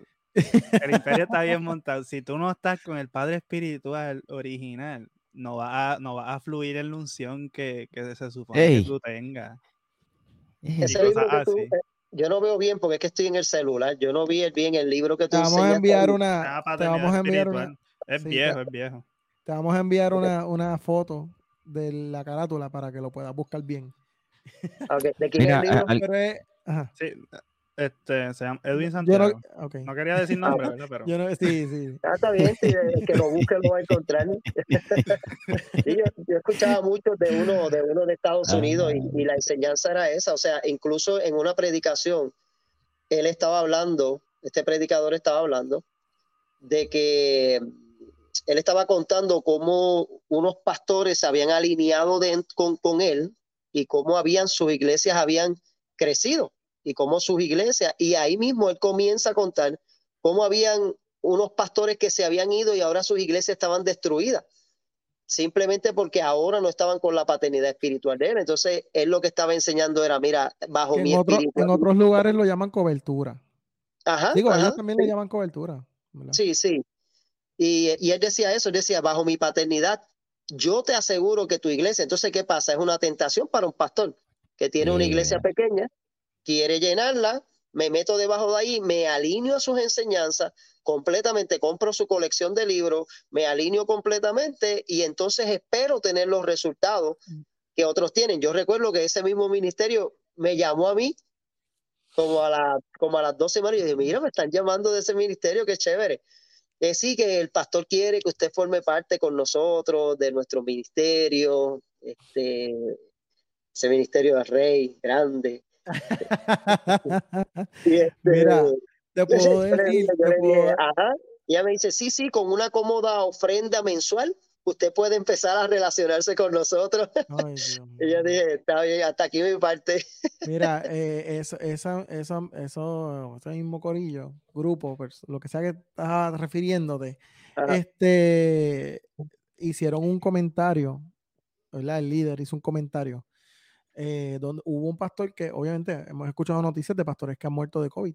eh, en ese caso, un pastor murió de, de COVID y eh, esa persona mencionó que fue por no estar bajo su cobertura, abandonó la cobertura.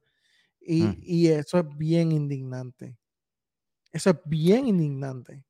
Tú sabes lo más que a mí me, me asusta de todo esto, que el pastor lo, lo mencionó, o no sé quién lo mencionó, pero es que están utilizando Génesis, Malaquía, Timoteo, Filipenses, todos esos textos de libros diferentes, de contextos diferentes, de siglos diferentes y destinatarios diferentes para reforzar su pensamiento o su teología. Eso es lo primero. Y lo segundo es que esto segundo me molesta mucho. Me molesta a mí porque soy estudiante.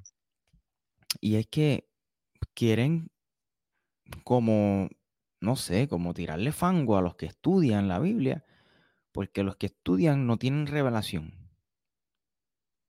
Es como que no estudie porque la revelación es lo que te va a llevar. Claro, sabes. porque la- si, si tú eres conocedor, se me hace más difícil manipularte. Claro. Si tú tienes conocimiento. Pero, o No sea, puedes ir al cementerio a estudiar. eso pasa en todo. O sea, estamos hablando desde la iglesia católica, los sistemas políticos, todos son, o sea, Casiodoro de Reina y Cipriano de Valera, de Valera murieron por esto. Porque la, la Biblia no estaba disponible para las personas de escasos recursos. Claro. Porque mientras, mientras el gobierno podía tener el control sobre la Biblia en aquel momento, mantenían control sobre el pueblo. Así que viene Casiodoro de Remy Cipriano de Valetti que hacen, traducen en aquel momento los escritos en latín para, para, para que fueran, eh, ¿cómo es? Este, para que Realmente estuvieran disponibles para la Sí. gente. Y ellos murieron por eso. Le quitaron poder a lo- al, al gobierno y a la iglesia católica en aquel momento. Sí, porque la, la, la, igno- la ignorancia, o sea, la ignorancia es lo que se busca en, esto, en estos sentidos, porque si tú estudias y, y te revelas, que sé cómo le llaman, eh, tienes un- una, eh, te revela, no que se te revela, sino que te revelas en contra de lo que se estableció, pues hay que sacarte del medio y hay que comenzar a, a decirte, ¿verdad?, que tú estás mal, que tú eres un desor- des- desordenado, que no, que estás provocando, ¿verdad? A mí me escribí, a mí me han escrito pastores de que, de que los deje quietos. Mira, deja de estar criticando otras iglesias, deja de estar este. Yo yo no estoy criticando, yo estoy expresando un punto. Yo recuerdo que eh, yo, yo tuve un caos en medio del, de la pandemia, porque comenzaron a, predicar de que ungieran los dinteles de las puertas para que la, la peste pasara. Y yo hice un programa este, relacionado con el ungir.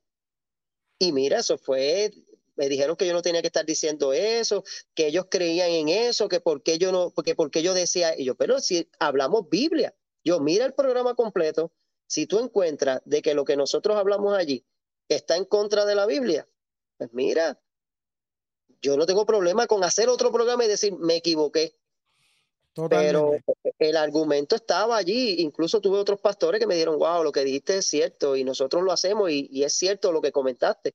Pero la realidad es que no les gusta porque estos sistemas, aquí, mira, ¿qué, qué mueve la guerra ahora mismo de Rusia y Ucrania? ¿Qué lo está moviendo?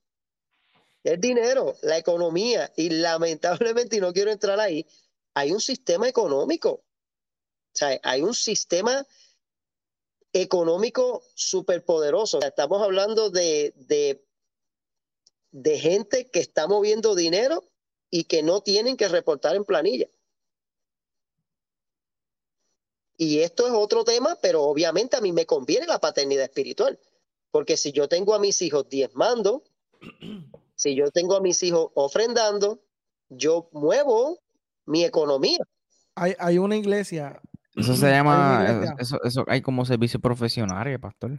hay una iglesia, hay una iglesia en Puerto Rico, y esto que voy a decir, eh, Eh, Solo no. cobra 300 la hora.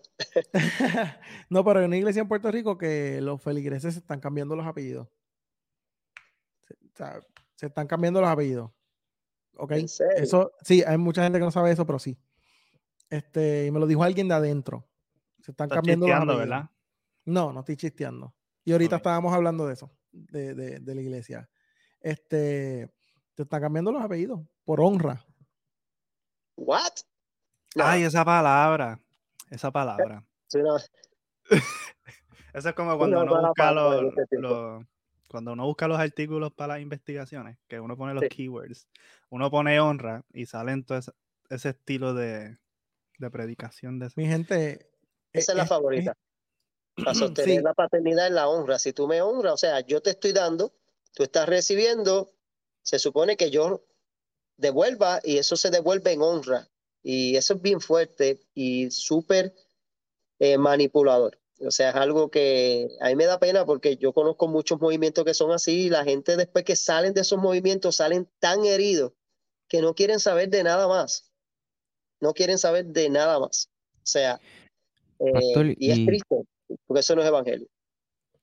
Pastor, y, y- una pregunta, ¿usted consideraría a estas personas que promueven esta eh, doctrina, Y a rayo, dale. usted considera eh, este, a estas personas que, que comparten esta doctrina como parte del cuerpo de Cristo o como, no sé, o como...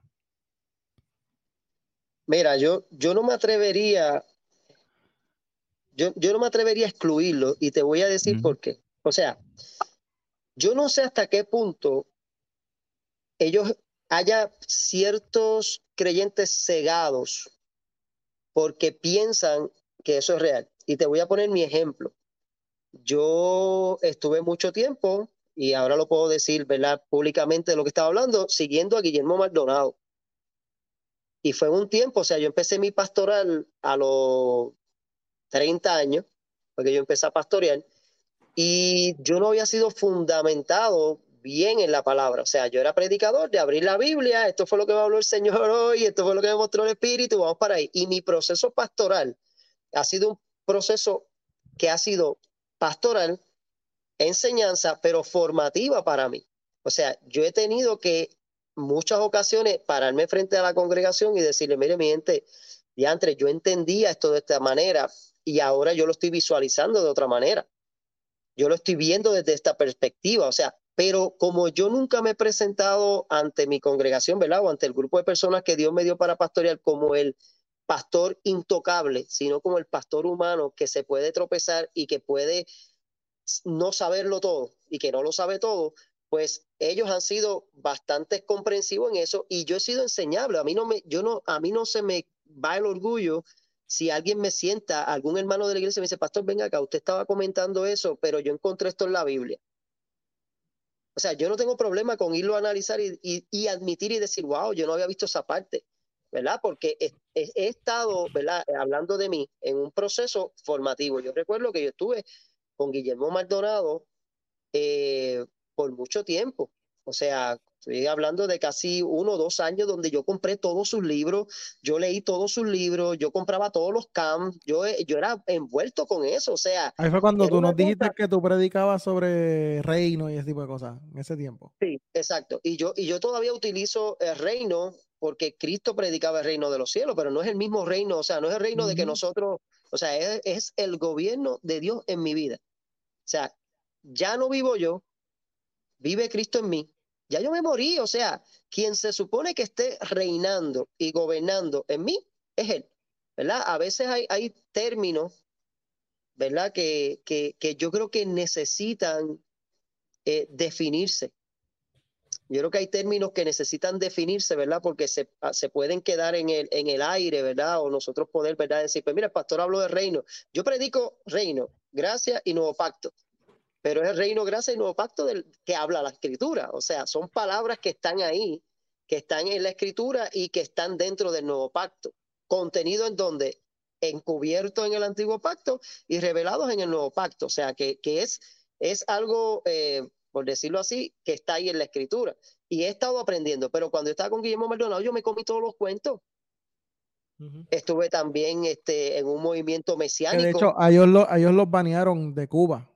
Que nosotros mencionamos la historia y no mencionamos a quién, pero fue, fue, fue a ellos. Pero después ah, hablamos de. Ok. Y, y, fue la realidad. Y estuve también en, movimientos mesiánicos, en formación. O sea, aprendí. Lo que le doy gracias a Dios es que puedo hablar desde la experiencia. o sea, yo no, no estuve exento de ser engañado por la doctrina o por las enseñanzas. Obviamente, pues uno llega ya a una edad, uno empieza entonces a profundizar, uno empieza entonces a, ver lo que habla la escritura y a seguir aprendiendo porque sigo aprendiendo todos los días. Y desde ese punto entonces puedo mirar hacia atrás y decir, diatre, que loco, yo pacté, o sea, yo pacté, tú sabes. Tú, mira, yo, al altar y tiraste dinero. Yo pacto esa palabra. Sí, yo pacté dinero. Yo recuerdo que en una iglesia dieron esa palabra y como estaba envuelto en el movimiento y yo creía en el movimiento. Y por eso es que yo no puedo decir que, que, que no son parte del cuerpo. O sea, porque yo no sé quién lo está enseñando desde la ignorancia, pero tampoco sé quién lo está enseñando desde la intención de enriquecerse, que, Mira, pienso que es la mayor parte, que pienso que es la mayor parte. Pero, toda, pero pienso también que hay personas que lo creen por la ignorancia. Recuerden que nosotros tenemos un gran problema y ustedes lo han hablado mucho y le han dado mucho énfasis en sus programas, y es que a la gente no le gusta estudiar la palabra. Entonces, yo puedo enseñarles algo, puedo comentarles algo, y ellos se lo creyeron y se fueron para la casa diciendo aleluya, aprendí un montón, pero nunca van al, al, texto original a ver si la palabra que yo le di en griego, en hebreo, en arameo, realmente existió. Era esa. Porque a lo mejor yo hasta se me confundió y fue la primera que dije, la primera que solté. ¡Ay, qué, qué hombre! Mira, apúntala y mira a ver si. Como, como yo que los otros días, como yo que los otros días hablando de Santiago dije Utelele y era Doulos. Pero ve, que nadie, Preguntan, preguntan por aquí. Al pastor preguntan por aquí si llegó a abrir portales también. Fíjate, es que lo que pasa es que. Mira, tengo la varita aquí, pero no lo llegué a abrir. mira, quien pregunta era también de ese movimiento y sí llegó a abrir portales, ¿ok? Como que yo abro portales literalmente. O sea, una persona que estaba en ese movimiento también, del mismo de que tú estabas, y sí llegó a abrir portales. Y era seguidor fiel, de hecho, así fue que lo conocí.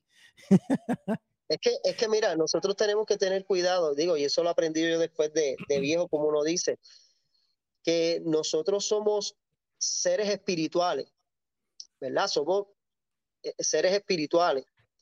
Y el misticismo llama mucho esa parte del espíritu. Por eso hay que tanta gente se muerte, porque yo conozco ministros de la música consagrados, que uno dice, wow, pero es que ese hombre, wow, está metido con Dios. Y en su libro, él habla de los portales. Él habla que donde nosotros adoramos, ahí se abre un portal, pero ¿dónde está eso?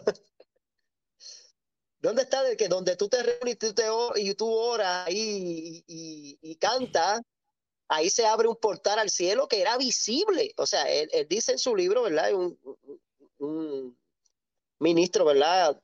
De la música, ¿verdad? O como quieran llamarle, que es muy conocido, muy, muy profundo, un hombre, ¿verdad? Con, con un respeto hacia Dios, pero operando desde la ignorancia. Yo creo que en ese sentido, eh, yo creo que Pablo hablaba para que fueran alumbrados los ojos del entendimiento, ¿verdad? Y yo creo que en, cierta manera pudiéramos orar por todas estas personas, ¿verdad? Que, que, pues que tal vez están, ¿verdad? En estos errores doctrinales y enseñando estas cosas, que sus ojos sean alumbrados, pero que una vez que tengan el entendimiento y el conocimiento, sean capaces de decir, porque les voy a decir algo, cuesta, yo estuve, yo estuve pastoreando una iglesia que tenía 200, 200 personas. Yo se lo conté la otra vez, ¿verdad? Que de 15 personas, 200 personas. Pero eran basados muchas cosas en la emoción, en los demonios que salían volando, en la espiritualidad, en todo este espectáculo que se montaba, en todo este espectáculo ¿verdad? que se daba dentro de una congregación. Y yo no lo hacía a propósito, yo veía a la gente convertirse, pero cuando comencé a predicar a Cristo y solo a Cristo, muchos no les gustó el mensaje. Muchos decidieron entonces decir, pues busco una iglesia donde me prediquen que yo todavía puedo subir niveles y donde yo se me van a abrir las puertas para tener muchos chavos y tener muchos compromisos. Una iglesia antropocéntrica. Antropocéntrica. Cuando se encuentran con una iglesia cristocéntrica donde empezamos en Cristo y terminamos en Cristo. De hecho, a la mayoría de estas personas que les gusta usar el Antiguo Testamento, vamos a usar el Antiguo Testamento un segundito. Este, yo no sé si tú, ¿verdad? Obviamente lo sabes, en la Biblia, eh, al pueblo le es dado un rey y es cambiado de una teocracia, de un gobierno de Dios, porque ellos pidieron eh, ser liderados por un hombre. Y eso es algo que el ser humano viene arrastrando desde el principio. Nosotros no entendemos, ¿sabes? Hay algo, hay algo que le he dicho varias veces que menciona, menciona eh, R.C. Sproul en un momento en donde él se indigna. Y él dice, ¿qué les pasa? El problema es que no saben quiénes somos y no saben quién es Dios. Y eso, eso, eso es un problema, eso es un problema serio. Nosotros no sabemos quién es Dios.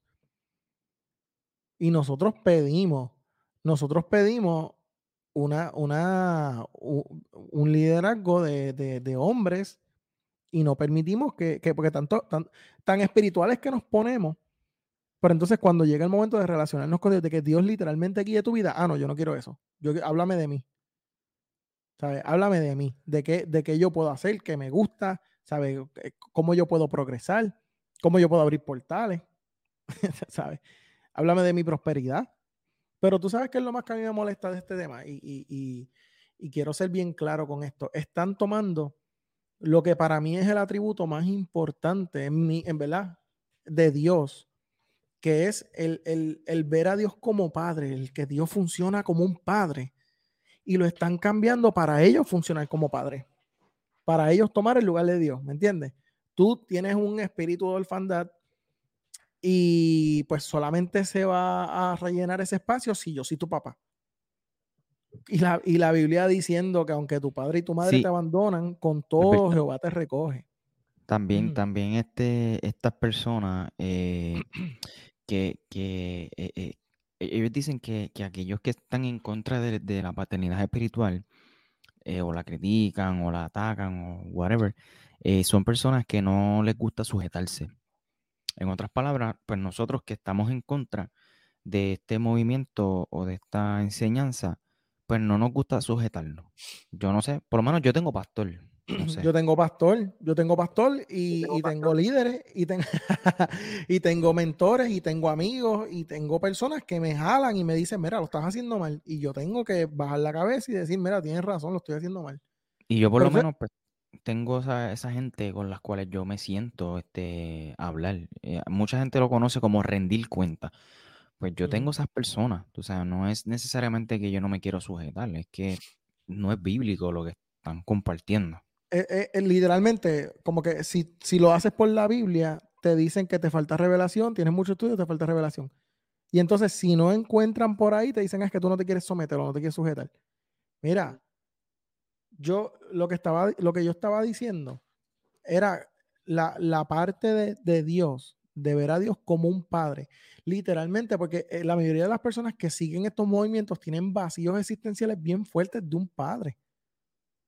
Y socialmente eso es un mal, o sea, hasta psicológicamente eso es así. Ese es el anzuelo.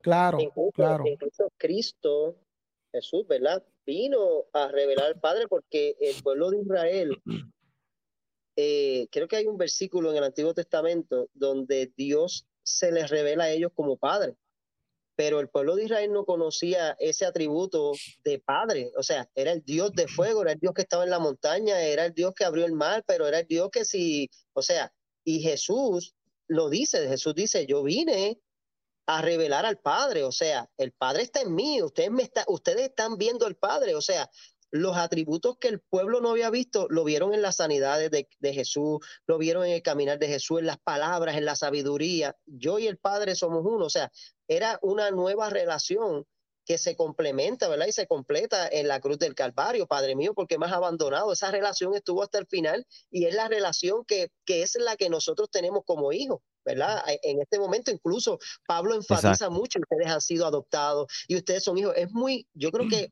Es más, yo creo que Pablo ni lo menciona, ni no, yo creo que Pablo ni, en sus cartas ni los apóstoles, en las cartas que yo recuerde, no, no, nos, nos pone a nosotros como ovejas ya. O sea, toda la referencia bíblica en las cartas, por lo menos lo que yo tengo recuerdo, eh, prácticamente es hijos, herederos, eh, juntamente con Cristo. Cierto. O sea, no por adopción. es en Cristo, por adopción. estamos en Cristo. Pero toda la relación que envuelve Pablo, Juan, Santiago, todo es Dios es amor, Dios nos ama, somos sus hijos, porque es una relación diferente. El pueblo de Israel era el pastor y las ovejas. Nosotros somos ovejas de Dios. Pero el problema aquí es cuando usurpamos, ¿verdad? O cuando estos pastores, apóstoles, profetas, evangelistas usurpan el lugar de Dios como Padre y vienen ellos a convertirse en, y ahorita lo mencionaron cuando, cuando me estaba conectando, en un intermediario. Entonces se crea esa codependencia y dependencia en que incluso honramos más al pastor, honramos más al padre espiritual, que es más, le hacemos más caso al padre espiritual y esperamos las instrucciones del padre espiritual que lo que Dios pero está hablando. pero es que eso se ve, eso se ve tan pronto tú le das espacio a la persona para tú, eh, si tú aceptas la palabra de una persona por encima de la Biblia, ya se ve dónde está, y, aquí yo se la voy a dar a, a un teólogo que a mucha gente no le gusta, o bueno, no, no, no, no, me está malo, pero Juan Calvino decía que nuestro corazón es una fábrica de ídolos. Es el mejor teólogo, Tacho, uno de los mejores. que Juan Calvino decía que, que, que, nuestro corazón es una fábrica de ídolos. Cuán cierto, nosotros idolatramos cosas, personas, o sea, nosotros idolatramos a nosotros mismos. O sea, ese es el problema. Entonces, la, la gente no tiene la oportunidad de conocer a Dios como un padre. La Biblia dice que, que Él es quien lo llena todo en todo. Entonces tenemos estos vacíos que es normal, o sea, no es normal tenerlo, pero es común que se tengan por las razones que sean. Y esos espacios están para que Dios los llene. Pero entonces nos hacen pensar que los tienen que llenar personas, otras personas. Eh, personas del mundo. Otras personas en, el mundo los tratan de llenar con pareja, por eso hay gente tan vacía. O sea, por eso vemos todo este tipo de, de lo que pasó con Farruco. ¿Me entiendes? Pero, pero imagínate, cuando nosotros, cuando nosotros entendemos, por lo menos en mi caso, o sea, porque hay una frase que tienen esta gente, la paternidad me hace bien, y lo dicen los líderes, porque son los líderes, pues claro que te hace bien, si te están rindiendo culto, homenaje, te están, ¿sabes? Hello. Ahora, a mí yo puedo decir la paternidad de Dios, el ver a Dios como un padre, me sanó y me salvó la vida. Pero ese espacio solamente lo llena Dios, lo llenó Dios en mi corazón. ¿Sabes? Literalmente. Yo, yo, creo que nosotros, y lo, y lo enseña la palabra, yo creo que desde, desde Génesis hasta Apocalipsis. Y es que nosotros como creyentes tenemos que estar alerta. O sea, eh, el pecado vino por una falta de, ¿verdad? Cuando lo vemos en el, en el plano natural, una falta de estar alerta a lo que estaba pasando. Y yo creo que en este tiempo si Dios está ahí para llenar nuestro, nuestro vacío, para llenar nuestra vida, para, para, para habitar en nosotros, ¿verdad? Pastor, em, disculpe que lo interrumpa. Y, también vino por una media verdad que le dijo a la serpiente. le dijo, ah, dijo Dios que no pueden comer de, de ningún fruto de, de los árboles. Y, y, y, él dijo, puedes comer de todo lo que te dé la gana, pero de este no. Eso fue lo que dijo. O sea, que había una media verdad y de ahí entró. Exacto. Y el peligro, y el peligro en todo esto es que la iglesia tiene una asignación. Yo compartí un, versículo hoy, no recuerdo, yo soy bien malo para, mi memoria es bien cortita. Vamos a ver si nosotros pasamos la prueba. lo compartí hoy por la mañana y, y, hablaba de eso mismo, o sea, de que, de que Cristo es la cabeza del cuerpo y Él utiliza el cuerpo para hacer, para hablar, para hacer todas estas cosas, pero dice también que utiliza el cuerpo para llenar de su presencia la tierra. Entonces, aquí el problema mayor está en que mientras seguimos entretenidos, idolatrando, eh, la Biblia, ¿verdad? Dice que, que nosotros somos esclavos de aquello que nos domina. Dice un salmo, ¿verdad? Que nosotros nos convertimos en esclavos de aquello que nos domina. Y si nosotros tenemos un Padre espiritual que es quien vela, quien es el que me dice si me puedo mover. Yo conozco gente que, pastores que le prohíben a sus ovejas a orar por alguien si no lo llaman primero. O sea, ¿cómo es posible que yo tenga que pedir permiso para hacer algo que por naturaleza que Dios me dio está ahí, orar, interceder, y yo tengo que llamar, pastor, yo puedo orar por... o sea, esto, esto llega un momento en que salimos de la esclavitud del pecado y nos hicimos esclavos de un Padre espiritual, porque no podemos hacer nada sin tener que ir y decirle, eh, puedo o no puedo, cuando realmente quien es nuestra guía es el Espíritu, quien es nuestra guía es el Dios mismo guiando nuestras vidas, ¿verdad? Y que el único intermediario entre el Padre y nosotros es Cristo. Y lo que hizo fue reconciliarnos, no separarnos ni ponernos cargas, sino reconciliarnos con el Padre. Y esto lo que hace es que la iglesia no esté haciendo lo que tiene que hacer. Porque la pregunta es, por medio de esos mecanismos, ¿está haciéndose presente la presencia de Dios por medio de la iglesia? ¿O simplemente estamos teniendo círculos de conveniencia, club privados, sitios, reuniones donde yo soy el que salgo eh, beneficiado y la iglesia no cumpliendo el propósito, dejando el muro, dejando su, su generación vacía, porque el problema es que entonces son generaciones que pasan perdiendo el tiempo en lugar de ganar las vidas. Cuando nosotros vemos, la iglesia no está creciendo. La iglesia que de, de, predicar, porque esa es otra cosa, ganar alma. Nosotros no ganamos alma. No, nosotros las compartimos y, y, lo que hay es una repartición. El que estaba aquí se fue allá y el que estaba allá se fue al otro lado. O sea, no crece, nos repartimos, no, no, nos distribuimos en diferentes en diferentes congregaciones, pero el crecimiento es bien poco. Y cuando nosotros vemos la, la iglesia de, de, hecho, era una iglesia que se añadían. No era que se cambiaban de uno para el otro, sí hubo los problemas y las situaciones después, pero cuando había una iglesia en crecimiento, porque una iglesia que aún sin tener mucha teología o sin tener mucho, mucho conocimiento, no habían sido eh, contaminados con todos estos movimientos. Hoy tú, hoy tú puedes decir, bueno, a mí me gustaría encontrar una iglesia donde eh, prediquen paternidad, donde hagan milagros y la encuentras. Porque tienes iglesias para los gustos y los sabores, cuando realmente la iglesia no se tiene que amoldar a nuestras necesidades, sino cambiarnos y transformarnos a la, a la manera de, que dice la palabra, llenando nuestra vida, ¿verdad? Y, y haciendo que Cristo sea en nosotros y que Cristo sea a través de nosotros. Amén.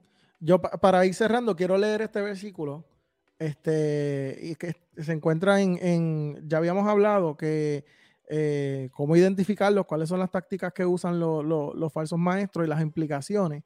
Este, entonces eh, hay que estar, ¿verdad?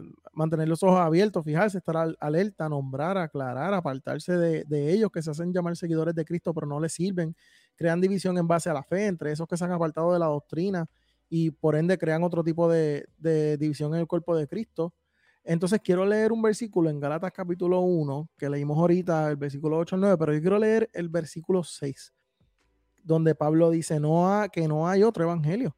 Pablo dice, me asombra que tan pronto estén dejando ustedes a quien los llamó por la gracia de Cristo para pasarse a otro evangelio no es que haya otro evangelio, sino que ciertos individuos están sembrando confusión entre ustedes y quieren tergiversar el evangelio de Cristo. Y yo, por lo menos, yo sé, yo, para mí, ¿sabes? Eso, eso es, eso es indignante. Eso, pero es indignante por los que lo enseñan y es doloroso por quienes lo creen. Y, esta parte, yo sé que, yo sé que, el, que el pastor eh, fue bien cuidadoso en, en, en, ¿verdad? en que él decía que, que, no se atreve a decir que no son parte del cuerpo de Cristo. Yo estoy de acuerdo con los que lo creen, pero con los que enseñan, con los que lo enseñan, yo me atrevo a, a decir, no son parte del cuerpo de Cristo. A la que tú enseñas que Jesús no es Dios, no eres parte del cuerpo de Cristo. Y, oye, aunque sea, eh, acá pensando ahora, ¿verdad? Aunque sea hasta, hasta del desconocimiento, hasta que, hasta, hasta que esa persona no conoce la verdad, no es parte del cuerpo. Dice que el desconocimiento de la ley no te exime de ella. O sea, el desconocimiento de las verdades bíblicas no hacen que no existan. Están ahí y están en un constante violación. Por eso es que Pablo cuando le dice a Timoteo, le dice exhorta, o sea, le da una, una, unas características de qué es lo que él tiene que hacer. Y nosotros tenemos que cuidarlo. Incluso le dice, y cuídate de ti mismo. Y de lo a mí me, me, encanta eso, me encanta eso y me encanta porque lo comparo con David, que David le decía, le decía, eh, muéstrame lo que hay en mi corazón, muéstrame lo que hay oculto, ¿sabes? Guíame por el camino eterno, cuesta, o sea, muéstrame lo que aún yo no conozco de mí mismo. Y yo pienso que a nosotros a veces nos hace falta esa humildad. Yo por lo menos le, yo oro mucho a eso. Yo digo, Dios mío, yo que, que soy terco muchas veces, yo digo, Dios mío, muéstrame. Porque si fuese por mí, yo me, ¿saben? ¿entiendes? Y me ha pasado, Dios ha tenido que romperme y hacerme de nuevo cientos de veces. Y es parte de, es como lo que estaba diciendo eh, el pastor al principio, que él creía algo y se dio cuenta que eso no era, porque Dios le mostró que eso no era ¿verdad? Porque no iba acorde con la Biblia, no es que simplemente, ¿verdad? Eh, fue una revelación ahí de la nada. Este, Y pues entonces en base a eso, pues eh, cambió su rumbo. Eh, ya vamos a ir cerrando, no sé si Michael quiere decir algo para cerrar, Jan, y entonces terminamos con el pastor y cerramos. No, mano, yo creo que ya, quizás este Jan que tiene el, el libro de la revelación ahí pueda compartirlo. honestamente es triste, ¿verdad? Que, hay personas que confían en, en, en ciertos líderes y que hayan líderes que se quieran aprovechar de, del pueblo de Dios, de las personas que quieran aprender más de Dios. Y, ¿verdad? Eh, también lo triste es que nosotros tenemos que tomar más responsabilidad por las cosas que escuchamos y por las cosas que, que creemos. Y a pesar de eso, ¿verdad? Nosotros que tenemos que seguir, eh, tenemos que tomar la responsabilidad también de los que tienen conocimiento, no, no por ser hostil o por dividir o por, o por querer llamar la atención en las redes sociales, sino porque es algo genuino y, y porque queremos que las personas salgan del error. Es, necesario y es doloroso. Yo le estaba diciendo a Jan antes de empezar, le decía, mano, a mí, a mí este episodio me, me me molesta y me frustra y me duele porque nosotros tenemos, o sea, estamos perdiendo la oportunidad de conocer al verdadero Padre. Estamos cambiando chinas por botellas, como decimos en Puerto Rico. ¿Sabes? Literalmente estás, estás pudiendo sentarte a la mesa, estás todavía comiendo migajas. ¿Sabes? Como, como, como hablar con el secretario cuando puedes hablar con el, con el dueño. Tú sabes. Así que yo, yo, les, yo les insto a que, a, que, a que se acerquen a Dios como Padre. acérquense al trono de la gracia confiadamente como un Padre. ¿Sabes? Dios, Dios, literalmente, ese espacio que nosotros tenemos, ese vacío que nosotros tenemos, esa necesidad que nosotros tenemos de ser amados, de ser aprobados, de ser eh, cuidados, eso lo provee Dios nada más. Eso lo provee, el verdadero Padre.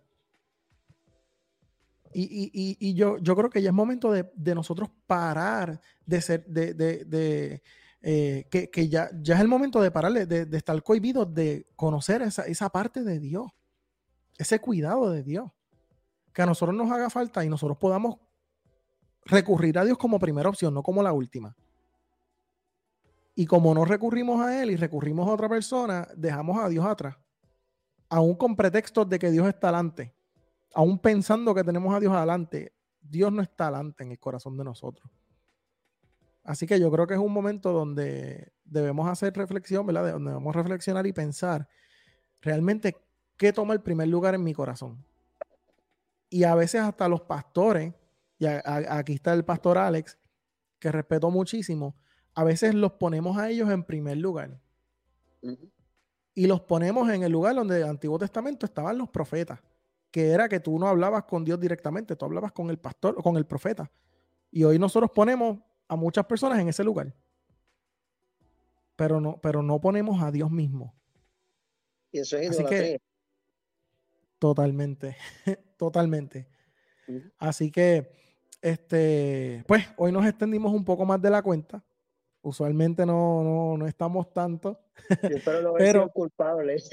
No, no te preocupes, ya nosotros habíamos anticipado que este episodio iba a ser más largo de lo usual. Este, como siempre, es un honor para nosotros tener a- al pastor Alex Stru- Strube. True, así mismo. Strube, lo dije bien, eso es.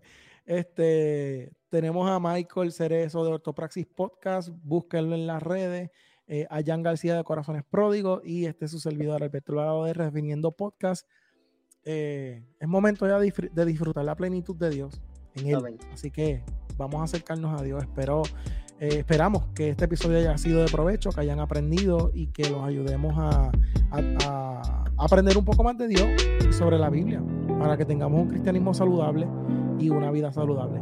Así que muchas gracias eh, y hasta la próxima. Se me cuidan.